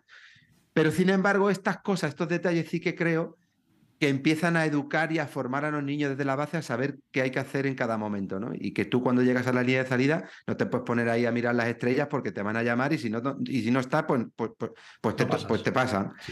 Entonces, claro, era muy bonito. Permíteme que te corte un momentito, Antonio, a colación de eso que estás diciendo, porque el otro día colgó Edu Talavera una historia que vio, iba detrás de un niño en, ah, en, la bici de carretera. Y el niño iba indicando derecha, izquierda, toda todo. Y claro, Talavera se sorprendió. Y yo le dije, por privado, le dije, eso es porque está en una escuela de ciclismo y le han enseñado buenos valores. Y e entonces ahora que. E incluso a eso que, añadido a eso que tú dices, creo que primero cuando les vio estaban averiados y paró a preguntarles que si necesitaban algo, incluso, el chavalillo. ¿eh? se, me van a, se me van a olvidar detalles, pero me gustaría aprovechar porque no va a haber otra oportunidad mejor como esta para contar todo y voy a intentar teletransportarme al sábado y, relatarlo así por encima. Porque al detalle de que tú has contado, me ha venido otro que no se me puede olvidar, súper importante, del mismo estilo que has dicho tú, ¿no? De la misma. Y entonces me dice Dani que iban a dar la primera vuelta con los más pequeños. Digo, está, pues yo quiero salir. Y claro, Paco, que es de, deportes de allí, también montó en bici, está en el club, todo. Hostia, pues sería de puta madre que saliera. Digo, me voy yo el último. Dice, no, es que el último ya está, eh, creo que era Alejandro, otro chaval del club. Digo, pues no sé, pues me pongo aquí, venga, va, pues ponte tú aquí y tal, venga, voy por el, por el intermedio. Entonces, cuando llegamos, empiezan los jueces a llamar. ¿Y qué ocurre? Que los jueces llaman a los niños y luego a las niñas. Y salen los niños y 30 segundos después salen las niñas. Entonces digo, bueno, pues si Dani va a cabeza de carrera y el otro chico cierra, pues yo voy cabeza de carrera de las niñas. Ostras, perfecto. Entonces, cuando se solapaban las primeras niñas con los últimos niños, pues yo ya me quedaba un poco por ahí. Esos son los más pequeños. Sin embargo, hubo una carrera intermedia y luego la carrera de, de base, la más pequeña, que, que quiero acordarme de las categorías, pero como son tantas se me olvida. Bueno, pues ahí hacemos lo mismo, quedamos en salir, Dani primero, yo intermedio con las niñas, que también había un buen número de niñas, que también eso me dio muchísima alegría, y este chico cerraba. Pues cuando salen los niños, salieron sprintando que digo, me cago en Dios cómo van los niños. La puta. Joder, pero es que, es que Dani, como se han de despistado y se relaje, le pegan las largas. Bueno, pues, pues para, que no acabáis la historia. Me toca salir a mí, dar el pistoletazo, yo estaba como 30 metros por delante del arco, salgo y giro a la derecha la primera curva, que era un repechito, ir a plano, y cuando me di cuenta digo, ahí va que si me despisto me enganchan las niñas. Y de repente se seleccionaron muy rápido tres o cuatro niñas, cabeza de carrera, y para mí fue alucinante cada vez que miraba para atrás y veía lo bien que se ordenaban, tío. Se buscaban la rueda, cómo trazaban, cómo salteaban los obstáculos las curvas. Cuando llegó el momento de empezar a pasar a los últimos niños, pues en esta carrera sí que yo no me solapé. Me quedé en todo momento, ahí me sentí moto de carrera, tío. Ahí, ahí me sentí como cuando yo iba a cabeza de carrera alguna vez en mi vida y la moto iba conmigo. Digo, ¡buah! Aquí soy yo cabeza de carrera, moto de carrera. Y entonces fui todo el rato delante de la primera fémina. Y la primera vuelta, pues la- lo que digo, cuando empezaron a solaparse, pues automáticamente yo iba diciendo a los chavales, vienen las primeras féminas, en cuanto tú puedas yo te aviso y, y si puedes, dejas un poco de paso y pasan ellas, venga, va. Y total, empezaron a pasar, las chicas, pu, pu, adelantar. Hubo un momento que había cabeza de carrera con cierta distancia, una chica que se llama Amalia, que iba con un ritmo impresionante, súper bien acoplada en la bici, un ritmazo. Yo flipaba. Y de repente, en el revuelo de los doblados y tal, o iban pasando niños, aparece una niña nueva, Elena, empieza todo el mundo, Elena, Elena, Elena, que iba igual, igual en- en- me refiero en, en lo que es el, el gestionar la carrera, en el pedaleo, esa cadencia que llevaba, esa habilidad, ese todo, pues yo a unos metros por delante y siempre pues abriendo la carrera, pues como se ha hecho toda la vida en moto, pero en bici. Y de verdad fue alucinante. El último momento, en la última vuelta, había una subida muy técnica, o, ciertamente técnica, ¿no? Con reguero, alguna piedra que tenía una trazada, pero tenía un reguero, había que salvarla. Y ahí esta chica fue a doblar, pidió paso. Había unos chicos, unos habían tres o cuatro, unos a pie porque no eran capaces de subir, otros intentaron subir al encontrarse estos a pie tuvieron que echar pie a tierra. Yo pedí paso que venía la fémina, la fémina pasó como pudo y- y dio las gracias. Entonces, cuando la chica llegó a meta, te juro de verdad que me emocioné y le dije, Elena, te doy la enhorabuena por la carrera que has hecho y te doy la enhorabuena por cómo has dado las gracias a este chaval cuando lo has pasado. Digo, no te olvides nunca que es al hilo de lo que tú has dicho, de eso. Es lo más importante de un deportista. Súper importante eso. Y te lo juro, ahí me ganó, me ganó el día, me ganó la chica, me Sí, sí, sí. ganó O sea, la circunstancia, eh, fue emociona, emociona, emociona un poco. ¿eh? A mí me lo cuentas y porque da gusto eso, el, el- el que sean capaces de reconocer eso y tener esa educación que es. que Además, eso me habían dicho que, que en Málaga están haciendo un trabajo muy bueno de base con, con escuelas, pero me habían dicho que Málaga era, si no la que más, la que más escuelas de, de mountain bike tiene. Y había gente de, de las escuelas de, de, de Mija, de, de Coín, de Alaurín, de Torremolino, de, de, Villanueva del, del Trabuco, de Estepona. Pues Me dejaré alguno, de Ronda, había niños de todos lados, pero, pero impresionante. La verdad que enhorabuena a esa gente que está detrás. Desde aquí Sí. hago, tengo la oportunidad, ya que nos sigue mucha gente, decirlo, que sin la cantidad no sale la calidad. Es lo que le decía el otro día a mucha gente. Llegarán o no llegarán, pero yo tengo que decir que los valores que van a aprender en esta época de su vida son valores que van a tener para toda la vida y lo digo por experiencia. Sí, sí, sí. sí. Yo recuerdo la primera vez que fui con la selección andaluza perfectamente, quién íbamos, dónde estuvimos, prácticamente qué hicimos. La gente, eh, mantengo amigos de aquella y, y yo creo que, que si no es por esa gente que se implica, no, nunca, nunca vamos a poder seguir con esa saga ¿no? de, de buenos corredores. Muy importante. Una maravilla. Muy, muy importante, la verdad. Eh, simplemente por apuntillar. eh, categoría promesas, nacidos entre 4 y 8 años. Eh, principiantes, principiantes entre 9 y 10 Eso es. años. Alevines, 11 y 12 años. Infantiles, 13 y 14. O sea, eso es un poquito lo, lo que estoy viendo que había en el, Eso en había. el eh, rally BTT de escuelas de Coín, de ciudad de, de ciudad de Coín. de- así que bueno, esas son las categorías. Y joder, un gustazo, tío. Me, me ha gustado que hayas hablado de los chiquillos porque me gusta siempre verles y. Me acordé mucho de Adri, ¿eh? porque, Joder. porque sé lo que le mola la bici. Además, Sí, sí, sí. casualmente podemos decir aquí que eh, mandaste un vídeo, estabas justo, tío. Y, Justo, y- justo. y- y no pude verlo porque allí no había mucha cobertura y vi que pusiste algo, quise abrirlo, no lo pude abrir. Yo me fui de allí, como he dicho, siempre cierro todos los chiringuitos. Me fui de allí tarde con, con los organizadores y cuando lo vi ya me venía acordando mucho de él, ¿no? Porque sé lo que le gusta a la bici, lo bien que se le está dando y la habilidad que tiene. Entonces digo, mira lo que hubiese disfrutado aquí Adri en, un salado de esto. Sí. Sobre todo, que- es que le gusta, realmente es que le gusta mucho porque se lo pasa muy, muy bien, más allá de lo que bien o mal que se le dé, es que se lo pasa muy bien y me pide salir con la bici. Y el otro día no solo me pide salir con la bici, sino que me pide salir con la equipación de Bicilab. Me dice, quiero ponerme la equipación. claro, la equipación que él tiene de Bicilab, de niños pequeños, que, que es espectacular, pero que es de verano. Claro, y hace un frío del leche. Entonces le, le tengo que poner la ropa encima de la ropa. O sea, la equipación, él sale con la equipación de Bicilab de verano encima de la ropa y del abrigo y todo. Como debe ser. Y, y nada, bueno, se lo, se lo pasa muy bien. Y, y, y a colación también de lo de las gracias, una de las cosas que más me gusta es cuando yo voy con Adri y adelanta a un peatón o lo que sea, o sea, el momento en el que le da gracias, a mí es que me... me- me- me- No, yo me derrito, ¿eh? Yo me derrito, derretí. le- te lo juro, cuando le ves, dices, por eso te entendí muy bien cuando lo dices, porque a mí me pasa cuando voy por la mañana a llevar al cole y adelanta a alguien que va andando y veo que le adelanta y dice gracias, o sea, esas cosas, de- bueno, en fin, cosas de padre, lo siento. No, no, pero es verdad. Aparte, como esos valores tan simples, tan sencillos y tan baratos se están perdiendo, pues Sí. cuando alguien lo hace, pues te llama más la atención. A lo mejor Sí, hace sí. 20 años no, nos da- no nos llamaba tanto la atención, pero ahora, por desgracia, vamos a decir por desgracia, pues nos llama la atención. Sí que llama así. Así que bueno, eh, ese temita de Que, por Antonio que estuvo... de- ¿qué, te, qué te dijo, qué te dijo Adri? ¿cuándo? Aparte de todo eso. Ah, lo de los, lo de su- ah, lo de los corredores. Cuando le pregunté por los corredores. Ah, no, no, no, no, que está deseando salir. Claro, mucho más importante. Que es lo que quiere. Quiere de verdad. grupeta, tío. Él quiere salir. Quiere grupeta. papá, quiero salir a hacer una ruta. Además, él le habla así. Dice, quiero salir a hacer una ruta de las que tú haces con tus amigos. Mis amigos son Jota y Charlie, no para él. Son los que él visten de Bicilab y los que, y los que ve siempre en los vídeos. Y dices, es que quiero salir a hacer una ruta con tus amigos. Porque él, cuando yo salgo con él, no es hacer una ruta. Él es salir ahí a dar una vuelta. Para él hacer una ruta es lo que hago yo, que es irme cuando él me ve que salgo por las mañanas, que me pongo los zapatos.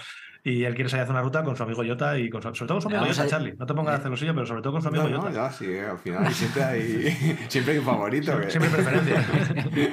Le vamos a llevar hasta la cafetería, tío, que se tome un colacaíto. Y- buena un esa. ¿eh? Hasta parada va a tener. Eso sí, Bueno. Charlie, hay que vestirse de corto, tío. Por Hostia, eh, la vestido. sí, Hay que ir de bicicleta, que es el que le gusta. Eh, bueno, ese tema, y nosotros yo creo que tenemos que, que hablar sobre todo mm, de que esta semana tenemos, ya lo hemos dicho al principio, tenemos, hemos hablado de la Semana Andalucía, hemos hablado de Coin, pues seguimos en Andalucía. Volvemos al sur. Volvemos al sur. Sé que te gusta gusta, el sur, mucho. ¿eh? ¿Cómo te gusta el sur, Las eh? andaluzas, eh. Yo ¿Cómo te gusta? ¿Cómo salió otro día el tío hablando de su madre, que es mala peña? Y nos hemos enterado hoy que la madre, que la madre de Jota es de Guecho. ¿De, de dónde? ¿De dónde es? De, de. De que no, ¿De que es hecho? mentira. No, Que no. es una broma que tenemos, que el otro día, como dijo lo de él, que salió muy bien por la tangente Jota, bueno, que lo hizo, que lo hizo de verdad, pero nos dice un amigo mío y no me nuestro, dice, ¿cómo ha hecho Jota? ¿Cómo le envidio? ¿Cómo salió el otro día cuando empezamos a hablar de que si le gustaban las andaluzas, si no le gustaban las andaluzas? ¿Cómo salió con lo de que su madre es de Málaga? Dice, seguro que su madre es de Guecho, pero entonces salió... Dice, nos pregunta a nosotros si tarta- tartamudeamos, no sabemos ni qué Nos decir. entran los sudores fríos. Joder, ahora, ahora que dices esto, ayer me dijo mi madre, anda, que ha aparecido yo otra vez en el podcast. Si al final me vas a hacer famosa. Así que, mamá, si me estás Otra vez. escuchando, otra vez estás en Un el saludo. podcast. Dejamos el Instagram. No dejamos la el busquéis que no tiene redes sociales. Eh, que bueno, que no, no vamos a Andalucía porque este empieza el lunes. El, ¿Cuándo empieza? El El lunes. ¿no? lunes, el lunes, el lunes. El lunes. eh, Claro, o sea, dentro de una semana hoy que lo estamos grabando. Ostras, Eh, dentro de seis días, cuando hemos nos estéis escuchando. Pero Claro, dentro de, de siete días ya hemos hecho la primera etapa. Eh, son Viernes en alto. En la etapa 2 estarán escuchando ya un podcast Se nos, hablando de Justamente. se nos complica el podcast, a lo mejor teníamos que grabarlo el domingo. No, Madre mía. no, ya, ya veremos cómo lo hacemos. O vamos a intentar hacer podcast, sea- sea como Pues sea, está peor el domingo, yo creo. porque si no, no volvemos Sí, locos. esa está peor, Eh, pero... se- seis etapas. eh, Seis etapas, eh, Andalucía Bike Race, como siempre, eh, nosotros vamos en parejas. La primera vez que vamos a competir en parejas, Preke y. Pepi. Élite, eh, Jota va con Antonio Ortiz y Charlie y yo juntos. Mm, eh, las etapas las podéis ver en la página web de Andalucía Bike Sí. Race. eh, el recorrido, 336 kilómetros, 9.400 eh, metros. el recorrido son tres etapas en la provincia de Jaén y dos o tres en la de Córdoba, porque Villafranca de Córdoba entiendo que está, sí, está en Córdoba. Córdoba, Córdoba. Eso es. Y de Córdoba, sí, me podía, haber- me podía haber dado una pista. Y yo personalmente tengo muchísimas, muchísimas ganas, no ríais, muchísimas ganas de, de Andalucía by Race. Tengo muchas ganas. Hoy se lo decía a estos. A mí me gustan las carreras por parejas, tengo que reconocerlo. Fundamentalmente porque me siento, y se lo decía, me siento protegido. Yo voy con Charlie y yo me siento protegido. Yo Yo voy voy más tranquilo. yo voy más tranquilo. Sé que, sé que Charlie me cuida.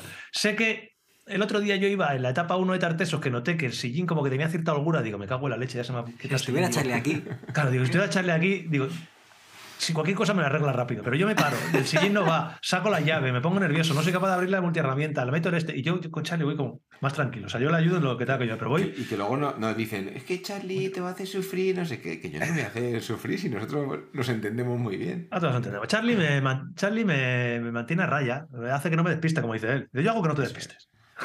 El que tiene que sufrir al principio soy yo, y luego ya que no te Que no- despistes. Que no te despistes. Así que bueno, yo tengo, tengo- de verdad que tengo muchas ganas. Y, Trabajo de equipo. Trabajo de equipo. ¿Y tú, Jotis, tienes ganas o no? yo sí, ya. Hoy, hoy lo hemos estado hablando además comiendo. Tengo muchísimas ganas, muchas Sí, ganas. Es una, ya lo he dicho una y mil veces y lo seguiré diciendo. Me gustó muchísimo Andalucía by Race. Eh, es una carrera súper completa y, y este año pues tengo especial ilusión en, en volver a ir. Uno, la carrera me encanta. Eh, dos, eh, hemos formado un, un grupo de, de que vamos, que no solo vamos nosotros, sino que, que viene gente también de, de la grupeta, Víctor, Carlos Chico, eh, Juanan, Edu, Luismi, eh, Juanma Vergara y, y- y Amador, Amador. Nieto. Bueno, me dejo, seguro que me dejo alguno por ahí, perdonadme. Edu Talavera también, el Perrunillas y, y el Fliz, o sea que, que vamos a estar muchos por allí. Entonces, quieras o no, eso, eso también, también mola. Y tercero y, no menos importante, pues, pues eso, que al final corro con, con Antonio, Antonio Ortiz de pareja y, y bueno, me hace, me hace mucha ilusión. A la par que eh, me genera un poco de, de presión, entre comillas. No, no por él, ni mucho menos, sino por el hecho de, pues resumiendo mm, mucho, pues el, el hecho de estar a la altura, de, de rendir, hay que rendir. Tú, yo te voy a hacer una pregunta. ¿Tú me tienes que demostrar a mí, a mí, a mí yo algo? te- no, Pues ya está. Yo sé, yo sé olvídate. que tú a mí no me vas a pedir nada. eso- Preocúpate más eso- por lo que digan tus colegas a ti luego, que tendrás que salvar con esas que, que de mí. Las cuentas, las cuentas a tus colegas luego. Eso, al que le tienes que Tenemos- rendir cuentas serán a estos dos, por ejemplo, y a todos tus colegas de la grupeta. A mí, tú conmigo, tranquilo. Eso lo sé, pero bueno, bueno, que, que al final, quieras o no, pues eso, que tienes ese, ese picorcillo en el estómago. Me, me, me fui muy Qué tranquilo bueno, qué bueno, qué bueno. Sí, sí, sí, no, Eh. no digo que sea malo. Me fui muy tranquilo, la verdad, mucho más tranquilo de, de Huelva, a hacer el- esa etapa, la etapa reina juntos y por suerte o por desgracia con, con, con avería incidente. incluida, sí, con incidentes, pues salí más, más seguro y más tranquilo de, de allí y vamos, que no, no dudaba lo, lo bien que, que voy a estar cuidado en, en Andalucía, pero Yo bueno, creo que no ahí- quiere, de- ahí no el- quiere decir que, que al final te ponga ese pequeño nerviosismo ahí. Ahí el tocayo estuvo, estuvo fino una vez más porque hizo bien en hacer ese aperitivillo. Ese día de Tarteso de decir, mira, vamos a, no vamos a empezar aquí a tope la relación, vamos a, invitarle a cenar antes de nada. Así que te invito a cenar ahí Tarteso, ya os conocisteis y ahora ya, pues bueno, lo, lo que surja en Andalucía, ahí, ahí- what happens in Andalucía queda en Las Vegas. Así que ahí estaremos. Que, que no, que lo que dices del picorcillo no pasa, o sea, pa- es una de las cosas que tienen una carrera por parejas. Una carrera por parejas, independiente- independientemente de que la hagas con un desconocido, que la hagas con tu hermano, siempre tienes esa cierta sensación de responsabilidad mayor o menor en que lo que te pase pues afecta a dos personas. Para lo bueno, Sí, para, para lo lo malo. bueno, para Normalmente, lo malo. Normalmente siempre, a mí me gusta pensar siempre que es para lo bueno, que el trabajo que haces en equipo, eh, la vivencia compartida siempre suele sumar o suele multiplicar, pero eh, ciertamente si tú estás solo y un día tienes un día malo y quieres pararte a mandarle un WhatsApp a tus amigos, te paras, pero cuando vas con pareja tienes esa responsabilidad, pero que yo creo, a mí personalmente me gusta mucho.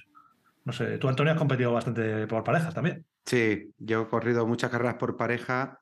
Eh, sinceramente, he corrido muchas carreras por pareja, pero he corrido muchas casi siempre con el mismo compañero, con Pau. Zamora, No, actual manager del equipo BUF. De todas las carreras que he hecho por pareja, que he hecho con mucha gente, eh, bueno, con mucha gente tampoco, ¿no? He hecho con Rubén Ruzafa, he hecho Andalucía, he hecho con Joan Jordella, he hecho Andalucía, La Cape, Transalp y alguna más. Eh, he hecho con David Rovira, también he hecho algunas, he hecho varias con David Rovira y tengo que co- reconocer que con todos he ido muy bien, ¿no? Pero con Pau era mucha complicidad, Pau se despreocupaba también. No, no se despreocupaba, porque Pau sabe leer muy bien la carrera y, y a lo mejor hay cosas que yo me di cuenta. Pero Pau es muy sufridor, es muy sufridor. Entonces él agacha la cabeza y sería ahí a darle, a darle, a darle. Y si en algún momento yo me despistaba, eh, él seguía su rollo y sabía que yo me daba cuenta o él llegaba. Y, y éramos un tándem muy, muy, muy bueno. Lo pasábamos bien, lo pasábamos bien porque durante las etapas bromeábamos entre nosotros. Él cuando se pone de pie, se pone así de un estilo así como culebreando. Y entonces a lo mejor se levantaba y decía, ahí va mi culebrilla, ahí va mi culebrilla. Entonces teníamos, y luego bajando, él, va, él le encanta bajar y, y baja muy constante. Pau es un tío que no pierde tiempo en nada. No tiene picos en nada, ni bajando Sí. ni subiendo, pero es muy constante en todo. Entonces a la que te despista, se te va, pero se te va porque es siempre constante. el mismo ritmo, siempre el mismo ritmo, siempre el mismo ritmo, subiendo, bajando, subiendo, bajando, llaneando, pim, pam, pam. Y bajando, como es bueno técnicamente, pues en muchas ocasiones gritábamos. Esta complicidad la tenía más con Pau, quizás con Joan también, ¿no? Pero con Pau era exagerado. Y gritábamos, ¡ah! De alegría, ¿no? De placer, decir, la hostia tú, esto es... Y teníamos pues varios mensajes de esto que en momentos puntuales o él soltaba, yo soltaba, que eran los que nos reconfortaban y nos veníamos arriba. Nos conocíamos tan, tan, tan, tan, tan bien que recuerdo una carrera en, en Estados Unidos, en la Break Epic, en, en Colorado, en Bate, cerca de Bate, que, que pasábamos una cota, la, la- la carrera salía todas las etapas de 2000, 2.500 metros más o menos. Joder, era como un- eran seis etapas y era como un trébol. Entonces tú todo, era un valle enorme, el valle de Breckenridge, donde estaba el pueblecito, un valle enorme, de hecho era tan grande que había campos de golf, y había cotas que tú decías, mira, aquella montaña está a 3.200, aquella a 3.400, aquel-". y hubo un día que pasamos una cota, empezamos a bajar y Pau me vio un poco raro y me dice, ¿te pasa algo? ¿Vas bien? Le digo, no. Me había dado una bofetada al mar de altura Sí. que le dije, déjame que coma, déjame que beba, levántame un poquito el pie y nos recomponemos. Y así fue, así fue. Fue los típicos empezar a subir, encontrarte mal, medio mareado, con un poco ahí de aturdido en la cabeza, que, que es jodido, ese- esa sensación muy jodida. El que no la ha padecido no tiene ni idea de lo que estamos hablando. Sí, sí. Es como estar apajarado, es como estar apajarado, pero, pero por un esfuerzo a una altitud concreta y tienes que recuperarlo, y déficit de, de oxígeno. Y efectivamente empecé a beber, comí un poco, levanté el pie y a raíz de ahí otra vez, venga, vamos a darle. Entonces sí que tengo experiencia y bueno, la verdad es que no voy con cualquiera, también te digo, ¿eh? Voy con Jota porque creo que nos vamos a entender y vamos a pasarlo bien y vamos a dar todo lo que podamos de, nues- de nosotros mismos y, y no nos vamos a quedar con nada, pero que tampoco tenemos que demostrar nada.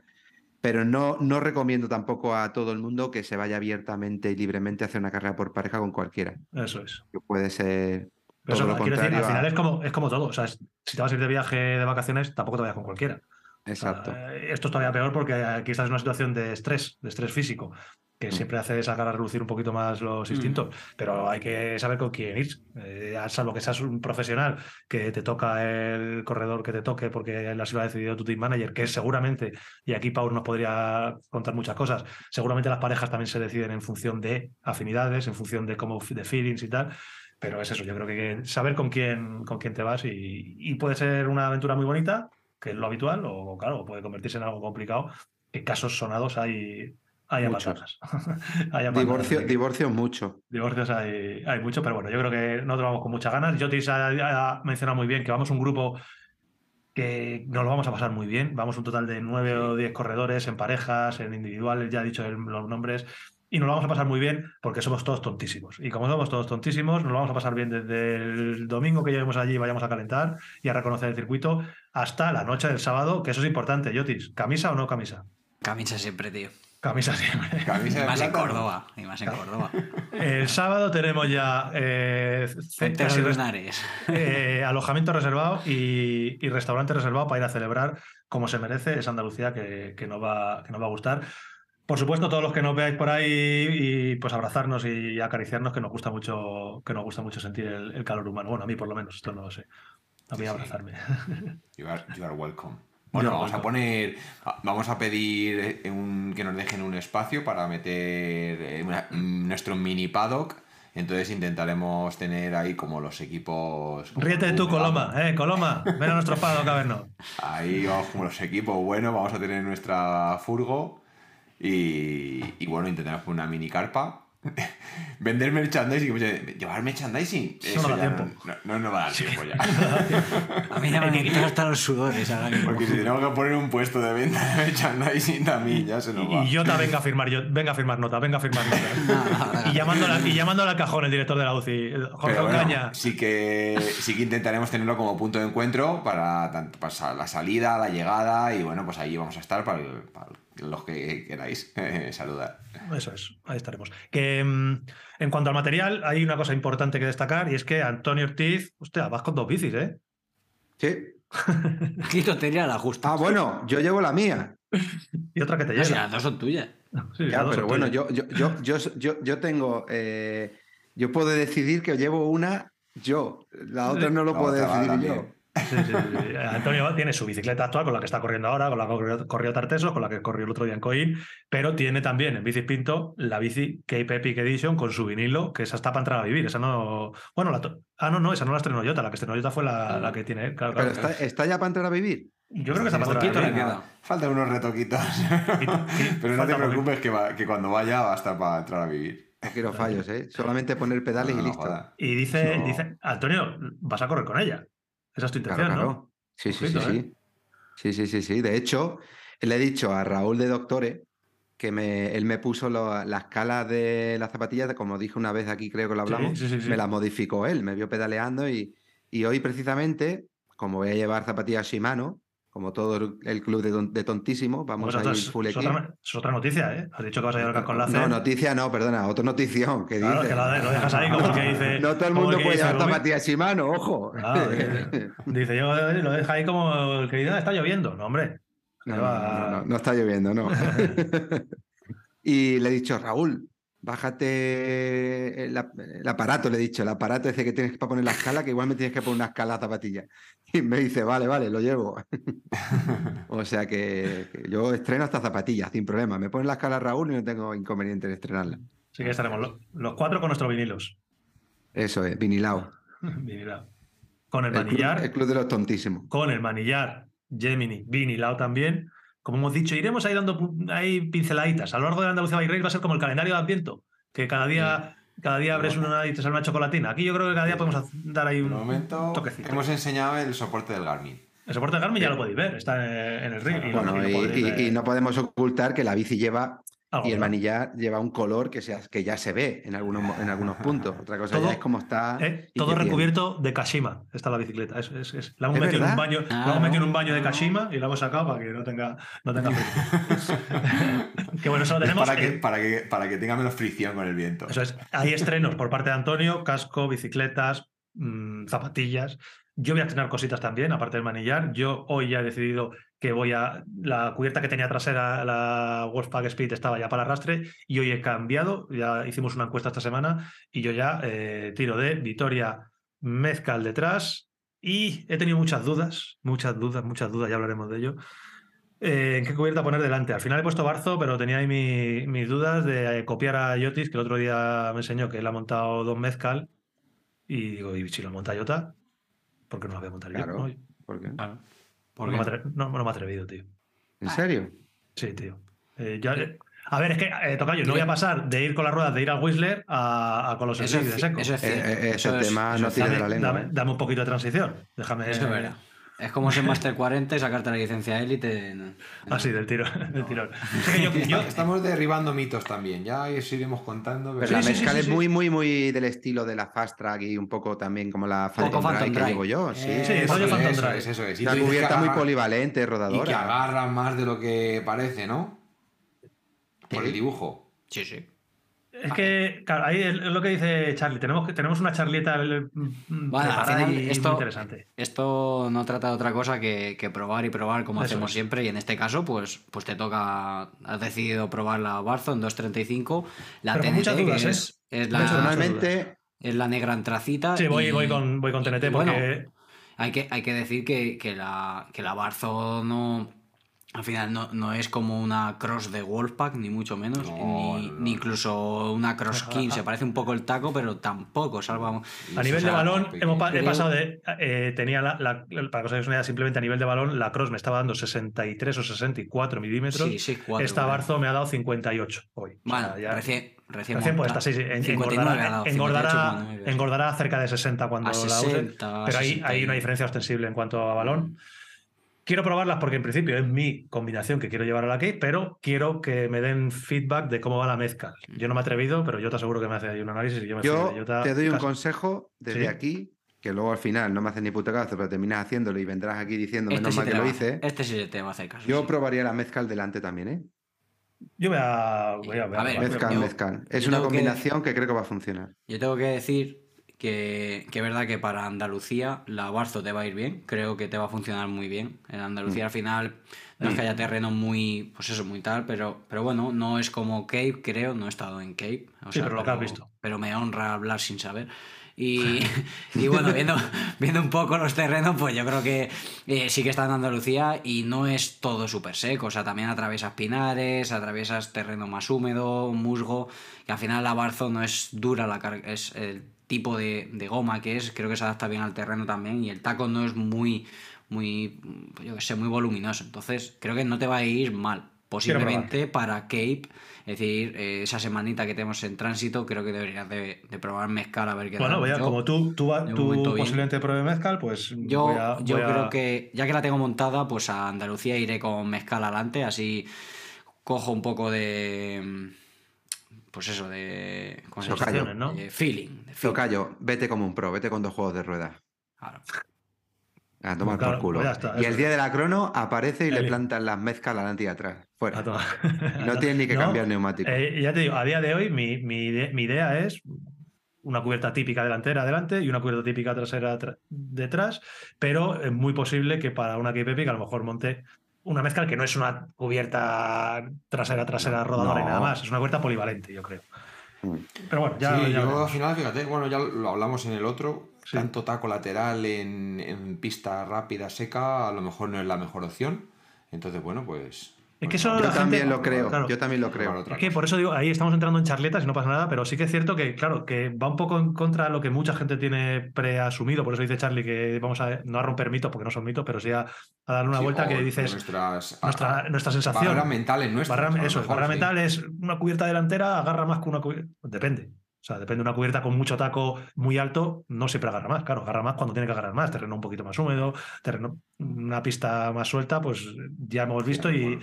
Y vimos en Tarteso, por ejemplo, pues que eh, tenía sus cositas. Entonces, bueno, depende, depende de lo que Y vayas a bueno, hacer. ya que dice, dice Antonio que no, que no le haces caso, hoy Sí. eh, sí que has hecho un cambio importante también. Hemos, hemos hecho un cambio importante Sí. en Bifi. De verdad. Ah, verdad. Y- Un poco para, para que no ocurra un te lo dije. ¿vale? Entonces... Ah, sí, sí, sí, sí, vale, no sabía, es que hemos hecho dos. Creí que te referías al cambio de recorrido que he vuelto de 120 a 100. Ah, bueno, sí, Ese es sí. Bueno, ahí Antonio tampoco daba mucha caña de- con eso. No, pero él, él es de 100. que Yo lo sé, que lo sé yo. Él es de 100. Ya. Y a mí Pero 120 me, gusta, sí. me- me gusta mucho, eh, pero cierto es que Tartesos también me ha dado que pensar. O sea, Tartesos, eh, muchas cosas me ha venido, me ha Sevilla venido muy bien. que pensar. Sevilla me dio que pensar. Eh, me, ha, me ha abierto los ojos en cuanto a cubiertas y en cuanto a, re- a recorrido de horquilla. He vuelto a 100 porque creo que para Cape Epic me va a ir bastante mejor. Pero bueno, eso es lo de menos. Y, y el otro cambio, ¿cuál es, Charlie? Dilo tú si quieres. Sí, hemos puesto el freno, bueno, que, que también la gente como se fija en todo, que En todo, ibas todo, con todo. un freno delantero eh, XTR y un freno trasero Pícola. Sí, ¿vale? Trickstar, Piccola. Entonces, eh, ya aprovecho y cuento el motivo, ¿vale? También, un poco no, no pasa nada. Espera, No, no, espera, ¿y no. ¿cómo va Andalucía? Disculpa. Ahora, Va con full XTR. Entonces, lo que ocurrió con el freno delantero. Lo que ocurrió con el, lo que ocurrió con el freno delantero es. Antonio está que- poniendo, que no lo esté viendo, está poniendo cara de. Yo no, yo no sé lo que está poniendo. Es una cara, entráis a YouTube y le veis. Estoy poniendo la cara de que los invento con gaseosa, Dale. Charlie. Bueno, a ver, justamente hace, un 15 hace dos o tres podcasts estuvimos hablando de cómo se purgaba un, un freno pícola con todos los pasos y tal. Eh, bueno, el freno delantero le dio un fallo un día a Antun, frenaba bien y de repente se le hundía a la maneta, pero luego le volvía de repente. Entonces, bueno, no te preocupes, lo purgamos otra vez. Hice un purgado exhaustivo. O sea que, eh, pero en ese freno no quedaba ni una burbuja de aire. O sea que fue un pulgado exhaustivo y el freno quedó perfecto. ¿vale? Pues al día siguiente salió, iba con su freno perfecto y de repente el freno se le iba a la maneta. En zonas, Entonces, eh, importante, porque pasaba siempre en zonas de alta velocidad, bajando en una pista, cuando dabas la primera frenada en una zona de alta velocidad, Claro. ese primer frenado del freno delantero, la maneta se iba al manillar como si tuviera un litro de aire, eh, como si no estuviera es. purgado. El tercer frenado que hacías, el bombeabas dos veces y perfecta, tacto perfecto, Claro. porque no Y tenía... luego, y luego cuando terminaba la ruta le dabas y el freno se quedaba que parecía que estaba bien. Perfecto, Claro. pero si cogía velocidad, se iba adentro. Entonces, bueno. lo que hemos hecho ha sido que le hemos mandado a Alemania. ¿Vale? Porque al final eso, eh, si el freno no tiene absolutamente nada de aire, que no lo tiene, ya no es un problema de purgado, si el freno está purgado, entonces a- algo dentro, pues alguna junta o alguna cosa que se deja. Entonces le van a hacer, pues eso, una revisión completa, ¿no? ¿Te han hecho Me antes? la han hecho ya, es que estoy buscando eh, la factura que El me han dado por- no, el XTR no lo tienes que mandar a Alemania, ¿no? No, este no. Este lo he enviado a Alemania. eh, no, este no. Eh, eh, la factura que me dan es. eh, bueno, eh, no, no dan muchos detalles. Eh, complete service with changing relevant parts. un- Que cambian partes relevantes. Eh, el freno completamente res, Un- resealed, res- un con el sello total. un overhaul, ¿no? Que se llama. Eh, sí, vamos, que han cambiado cosas por dentro. Dile que te Eh, manden fotos antes de enviártelo, lo vas poniendo ya en Wallapop. No, ¿sabes qué pasa? Entonces, Va ganando no, tiempo. no, no. Entonces, ¿qué ocurre? Pues eh, por, por no jugarnos al te lo dije, pues Claro. bueno, hemos puesto el trasero XTR, pues también un poco por lo que comentaste tú, Antonio, pues que allí es mucho más fácil encontrar. A ver, allí el. El 80, bueno, no, digo- no sé si el 80, pero el El 70% de la parrilla van a ser frenos XTR. Entonces, Claro. bueno, pues que no, eso. Es que esto lo hablamos en Petit Comité y, y lo que dice Charlie, al final, irte a la Cape con el esfuerzo que supone de Sí, todo, sí. económico, de tiempo, de entrenamiento, de dedicación, de tal, que te puede dar un problema cualquier freno. Sí. Pero como tú has dicho, tú lo acabas de definir, lo he purgado meticulosamente, ningún tal iba a per- y al día siguiente falla. Oh, coño. Claro. El ver, XTR que- no suele pasar, pero si pasa, un freno XTR tiene cualquiera. Sí. Y vamos a. Y vamos a Este tiene que mandarlo de Sudáfrica pero- a Alemania, de una pero- etapa a otra. Es más, no, es más fácil, evidentemente, por reparar un freno XTR, eh, o encontrar un recambio, encontrar una pinza, una maneta o una lo que sea. Entonces, bueno, pues, pues ya lo hemos dejado montado, full XTR. Pero bueno, no, los Pícola, a ver, el que si quieres máxima ligereza, prestaciones y Mi consejo, es, mi consejo es claro, a ver, volveremos, Yo- volveremos a, a montarlos. yo, yo, yo no, a ver, yo no le quito gana a gente que quiere tener cosas un poco especiales y fuera de lo normal y que funciona, porque yo no digo que el Funciona, no funcione. no, son una, son una Lo que pasa es que mi experiencia me dice, mi experiencia me dice que todo lo que sea salir del territorio nacional, cuanto menos cosas mm, raras lleves, mejor. Da igual donde Claro. sea. Da igual, porque siempre vas a poder encontrar un componente Shimano y si me apuras un componente SRAM. Pero todo lo que sea salirse de ahí, no lo vas a encontrar. Yo me vi en, en Argentina con un rodamiento de- del núcleo de Red Industry Night y no lo encontraba Claro. y no lo encontraba y tú dices, cago en 10. Pues fíjate, y es una Red Industry Night. Pues ahora qué hago? Llevo un juego de herramientas conmigo siempre que voy a todos lados. Pero hay cosas que no te hace falta llevar. Porque Sí, sabes que va a haber. pues y es algo, es algo Claro. parecido, por ejemplo, a Jota también le pasa. Jota estaba muy emperrado en llevar cubiertas muy ligeras. Eh, flanco base, tal. Bueno, y lo sigue pensando todavía. Yo llevo flanco base, que Es que, más joder, reforzada. es que a ese tema Pero ya llegar. eh, ya, pero no le. Bueno, yo, yo ya no digo nada. Ahí, No, sí. no, no. O sea, yo, eh, ahora que Ahí sí, que hay un te lo, ahí sí que hay un te lo dije de libro, como Sí. rajes una cubierta. Sí, es lo, mi- floja. es, lo, es lo mismo que es lo mismo que lo del freno. Eh, a, ese, a ese tema quería yo llegar. Eh, para los oyentes ayer, para mí hoy, he visto una historieta ahí de, de una Chaoyan en marroncitas, de, con el flanco marrón. Cuéntanos un poco eso, que son, son iguales, reforzadas, eh, no sé, cu- 60 no se había visto. A ver. O sea, son reforzadas, pero y es en base. En Es marrón, en ¿no? base, sí. Eh, Chaoyang está la gama en 120 TPI, que son las ligeras, y luego Sí. está la, la gama en 60 TPI, que tiene una carcasa más reforzada, y esta eh, la hay en dos colores, negro o, o crema, la de 60 TPI. Yo la he pedido en crema, por- primero porque me molaba, no, no, no había llevado, y porque realmente la experiencia que tengo con la Chaoyang GP de Gravel en crema han sido muy, ha sido muy, muy, muy buena. Y entonces dije, pues mira, eh, llevo crema, que hace que no llevo, eh, tengo buena experiencia con ella y, y la carcasa más reforzada es 60 TPI. Así que por ahí... Sí, que el- que el- pero bueno, yo lo que me refería, porque el color no influye en el refuerzo que lleva, pero por ejemplo en el caso de Victoria, por ejemplo, que, que yo te he montado una mezca- unas mezcal, en las que son de color beige son más finas, o sea, son menos reforzadas que las grises. Sí, o sea, por el, por el flanco es más, más delicado, la banda de rodadura sigue, sigue estando bien protegida, pero el flanco es más, es más propicio a, a esos cortecitos laterales que, que se suelen hacer. En la banda de rodadura pues van, Bueno. van igual, pero en el flanco en el flanco no. Entonces, pues, pues bueno. Ya, final- ya veremos en Sudáfrica, pero... Claro, y hoy, hoy he no visto. me las llevaría. O sea, yo ya el otro día me dijo Charlie, pues ya sabes, igual que Antun hace esto, digo, pues sí, sí, digo, yo le pongo la. Yo voy con unas reforzadas y me dejo un poco el peso al lado, que para mí sí que es importante y necesario, al final por, por, mi, Yo- por, por mi peso y etcétera. Y el caso es que hoy, cuando he visto la- las cubiertas en marrón de Antonio, he dicho, joder, a ver si hubiéramos sido iguales, tío. Yo ojalá, ojalá, ojalá tenga la misma suerte que en 2015 cuando hice mi primera Cape. Eh, Specialized tiene dos gamas de cubierta también igual, una es la S-Word y otra es la, la, mm, Pro. Una es reforzada, pesa más y la otra es más ligera y La Control. reforzada. La Control, correcto, eso es, la Control. Eh, en aquella ocasión yo llevaba eh, Fast Track Control delante y detrás porque quería ir más protegido y llevaba líquido ex sauce, líquido de, nacional de muchos años de, de experiencia y, y él me dijo, eh, el, el fabricante, que, que ahora se me ha ido el nombre, ah, lo conozco hace muchos años, me dijo Sí. que hiciera una mezcla y tengo que reconocer que aquel año, en ocho etapas, prólogo y siete, o eran, me parece que este año era prólogo y seis, no tuve ningún percance. Ningún percance. Tuve que meter presión un solo día durante los días de la Cape. Un solo día metí presión, el resto no toqué ni la rueda, y ni la cubierta, ni corte, ni. Y tenía, recuerdo que es lo que iba a terminar.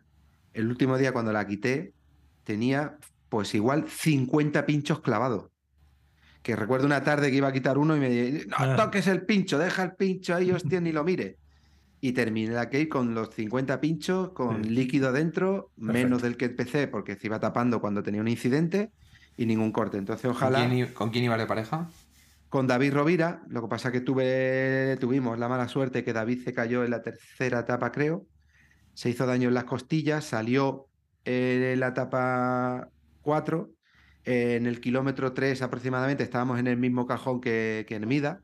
Me dijo, lo perdí de vista y, fui a buscarlo y no me acuerdo ni quién fue. Un español me dijo, David se baja. ¿Cómo que se baja? Me quedé con él, que no, David, que vete, vete, vete, vete, vete.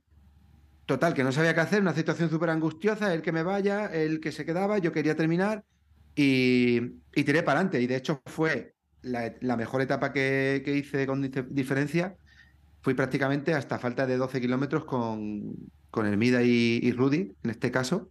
Rudy y ellos creo, sí, ellos acabaron el 11 en la etapa y yo llegué solo el 12, porque me quedé del grupito que... Sí. Ese día viste el helicóptero. Ese día no perdí el helicóptero casi en ningún momento, ¿eh? No, no, te lo juro, te lo juro, ¿eh? Mucho rato. Yo decía lo que decía el otro día de Almida. Sí, Iba viendo el helicóptero ahí, ahí, ahí. A veces iba un poco más y ya sabíamos que la cabeza estaba un poco más lejos. Pero prácticamente te diría que el 80% de la etapa fui viendo el helicóptero, sí. Sí, sí. Que, que antes te he dicho las control, que luego la gente me echa bronca. Te he dicho las control, las control es la carcasa de protección intermedia de Special y luego está la grid que es más, más poderosa todavía. No sé Llevaba la te- control. Vale, Llevaba la control, Luego sí. la gente me dice, no, era la grid. Bueno, no sé la que era. Vale. Eh, bueno, mm, chicos, mi mujer Sí, me está reclamando. Yo, yo solo, pues eso, antes de cerrar el podcast, eh, pues tengo que, ya que hablamos de cubiertas, tengo que decir aquí que, que bueno, que los llamamientos me, me funcionan a veces y, y estoy negociando cositas. ¿Tienes algún José ¿Sí? Ramón por ahí? Pero, pero para ti o para, o para los tres o para los cuatro. Bueno, en este caso para los tres, pana. Te, te he excluido un poco. Pues que tú, tú, tú tienes unos No. zapatitos ya, tus zapatitos de cubierta los tienes ya bien Tú apretados. ya ¿eh? los zapatitos marrones ya los has enseñado. Claro. eso a ti, bueno, eso a ti te. Está, está casi casi ahí, así que ya lo diremos cuando- públicamente y, y ya está. A ver qué, cuando puedas a ver contar qué es lo que cositas. No lo dices. Que nos sigan Eh, ayudando, joder, eso mola. Que- y hablando de ayudas, tío. eso es, hablando de ayudas, ya sabéis que podéis eh, apoyarnos en el podcast ya sabéis, Sí. mecenas, porque cada cuatro semanas tenemos un podcast eh, especial para vosotros. Dale, Yotis. Que, que el podcast especial que viene, este podcast, acordaos. Sí, para viene que gordo. no- Se viene no olvide, viene un sorteito chulo. de- Sí, sí. Ah, sí. Otra vez de la nómina de Antonio, recordad. No, lo volvemos a repetir. Sí, sí, importante. claro. Recordarlo. Lo recuerdo, quién lo recuerda. Tú. Tú, tú, tú, dale, dale. Venga, el próximo podcast, creo que ha habido una interrupción breve No, o sea, de yo te he escuchado, yo te he escuchado, pero dale, dale. Vale. Dime. El próximo podcast de mecenas, de estos que ponen la panoja, como dice Antonio, de estos que colaboran, de estos que agradecen este esfuerzo y este trabajo de alguna manera, vamos a sortear con ellos una mochila Usui Outlander Pro, la misma que esa mochila nació con Ole. la, con la eh, recomendaciones de los, de los ciclistas profesionales, en este caso de los corredores del equipo Cannondale Internacional, y nació para la Cake Epic, es. la que llevaremos los cuatro a la Cake Epic, pues una igual se sorteará dentro de este grupo selecto Es e increíble personas que ponen la panoja, que apoyan. No, y que realmente es un sorteo en el que ya re- hay posibilidades bastante reales de que toque porque no somos 200.000, desgraciadamente para es. nosotros. Es un sorteo que puede, que puede tocar. Que chicos, de verdad, yo me tengo que despedir de todos vosotros. Si queréis seguir hablando, aquí os podéis quedar. Eh, Ah, tú querías hacer una mención. Eh, pero son 30 segundos. Sí, es que no, no tarda nada. Mira, Dale, dale. bueno, Es el otro día me visteis, me visteis un poquito enfadado cuando Sí. estaba cargando las bicis. Es verdad. Bueno, ¿qué? Aquí tengo la solución. A ver. Hostia, ¿eh? Ahí la- ahí la- La- la- Eh, bueno, simplemente. Charlie, eh, Charlie ha enseñado una camiseta para los que no estéis viendo el vídeo. ah, es verdad, joder, es que no, se Ha me olvida. ha enseñado, ha enseñado una camiseta en la que sale una Volkswagen, una furgoneta, una Volkswagen Una California como la que llevamos a Tartesos. con dos bicicletas con- en el techo. Con portabicis y bicis en el techo. Entonces, es. bueno, eh, siempre esta camiseta agradezco a, a nuestro amigo Ismael Marcol, que me la, me la regaló, nos tuvo un detalle súper bonito con, con nosotros, nos regaló me unas, otra, sí. unas camisetas. Y, y nada, pues para que en la sección hoy conocemos a, pues Ah, bueno, eso es. eh, hoy conocemos a, a Ismael Marcol, que, que, bueno, tiene una cuenta de Instagram muy chula y nos conocimos personalmente en Tartesos. Y Muy majo. pues para que, que le deis una vuelta a su perfil y, y le conozcáis. Os dejo el enlace eh, de Isma en, en la descripción. Es un tío muy simpático, muy agradable. Eh, en el Instagram hace cosas relacionadas con el ciclismo y con el humor. Y el tío en persona pues, es, es- es muy majo, muy cariñoso y nos regaló a todos y cada uno de nosotros eh, unas camisetas y unos detallitos. Así que Isma, un abrazo muy fuerte. Viene a Andalucía, le vamos a ver en Andalucía, si no me equivoco. Creo que viene a Andalucía Bike Race, así que bueno, allí, allí nos abrazaremos. Que muchas gracias, Isma. Muchas gracias a Sergio de BCP Suspension. Muchas gracias, Yotis. Muchas gracias, Charlie. Muchas gracias, Antonio. Y como siempre, pues muchas gracias a todos y cada uno de los 15.000 y pico que nos estáis escuchando en cualquiera de las plataformas, Spotify, Evox, eh, Apple Podcast o donde nos escuchéis. Muchas gracias, nos vemos, eh, nos escuchamos la próxima semana. No sabemos dónde, ni cómo, ni cuándo lo vamos a grabar, pero En lo Andalucía intentaremos. seguro. En Andalucía. Nos vemos. Hasta luego. Chao. Hasta luego. Hasta. Destino OK, mete la musiquilla, socio. Entera, entera.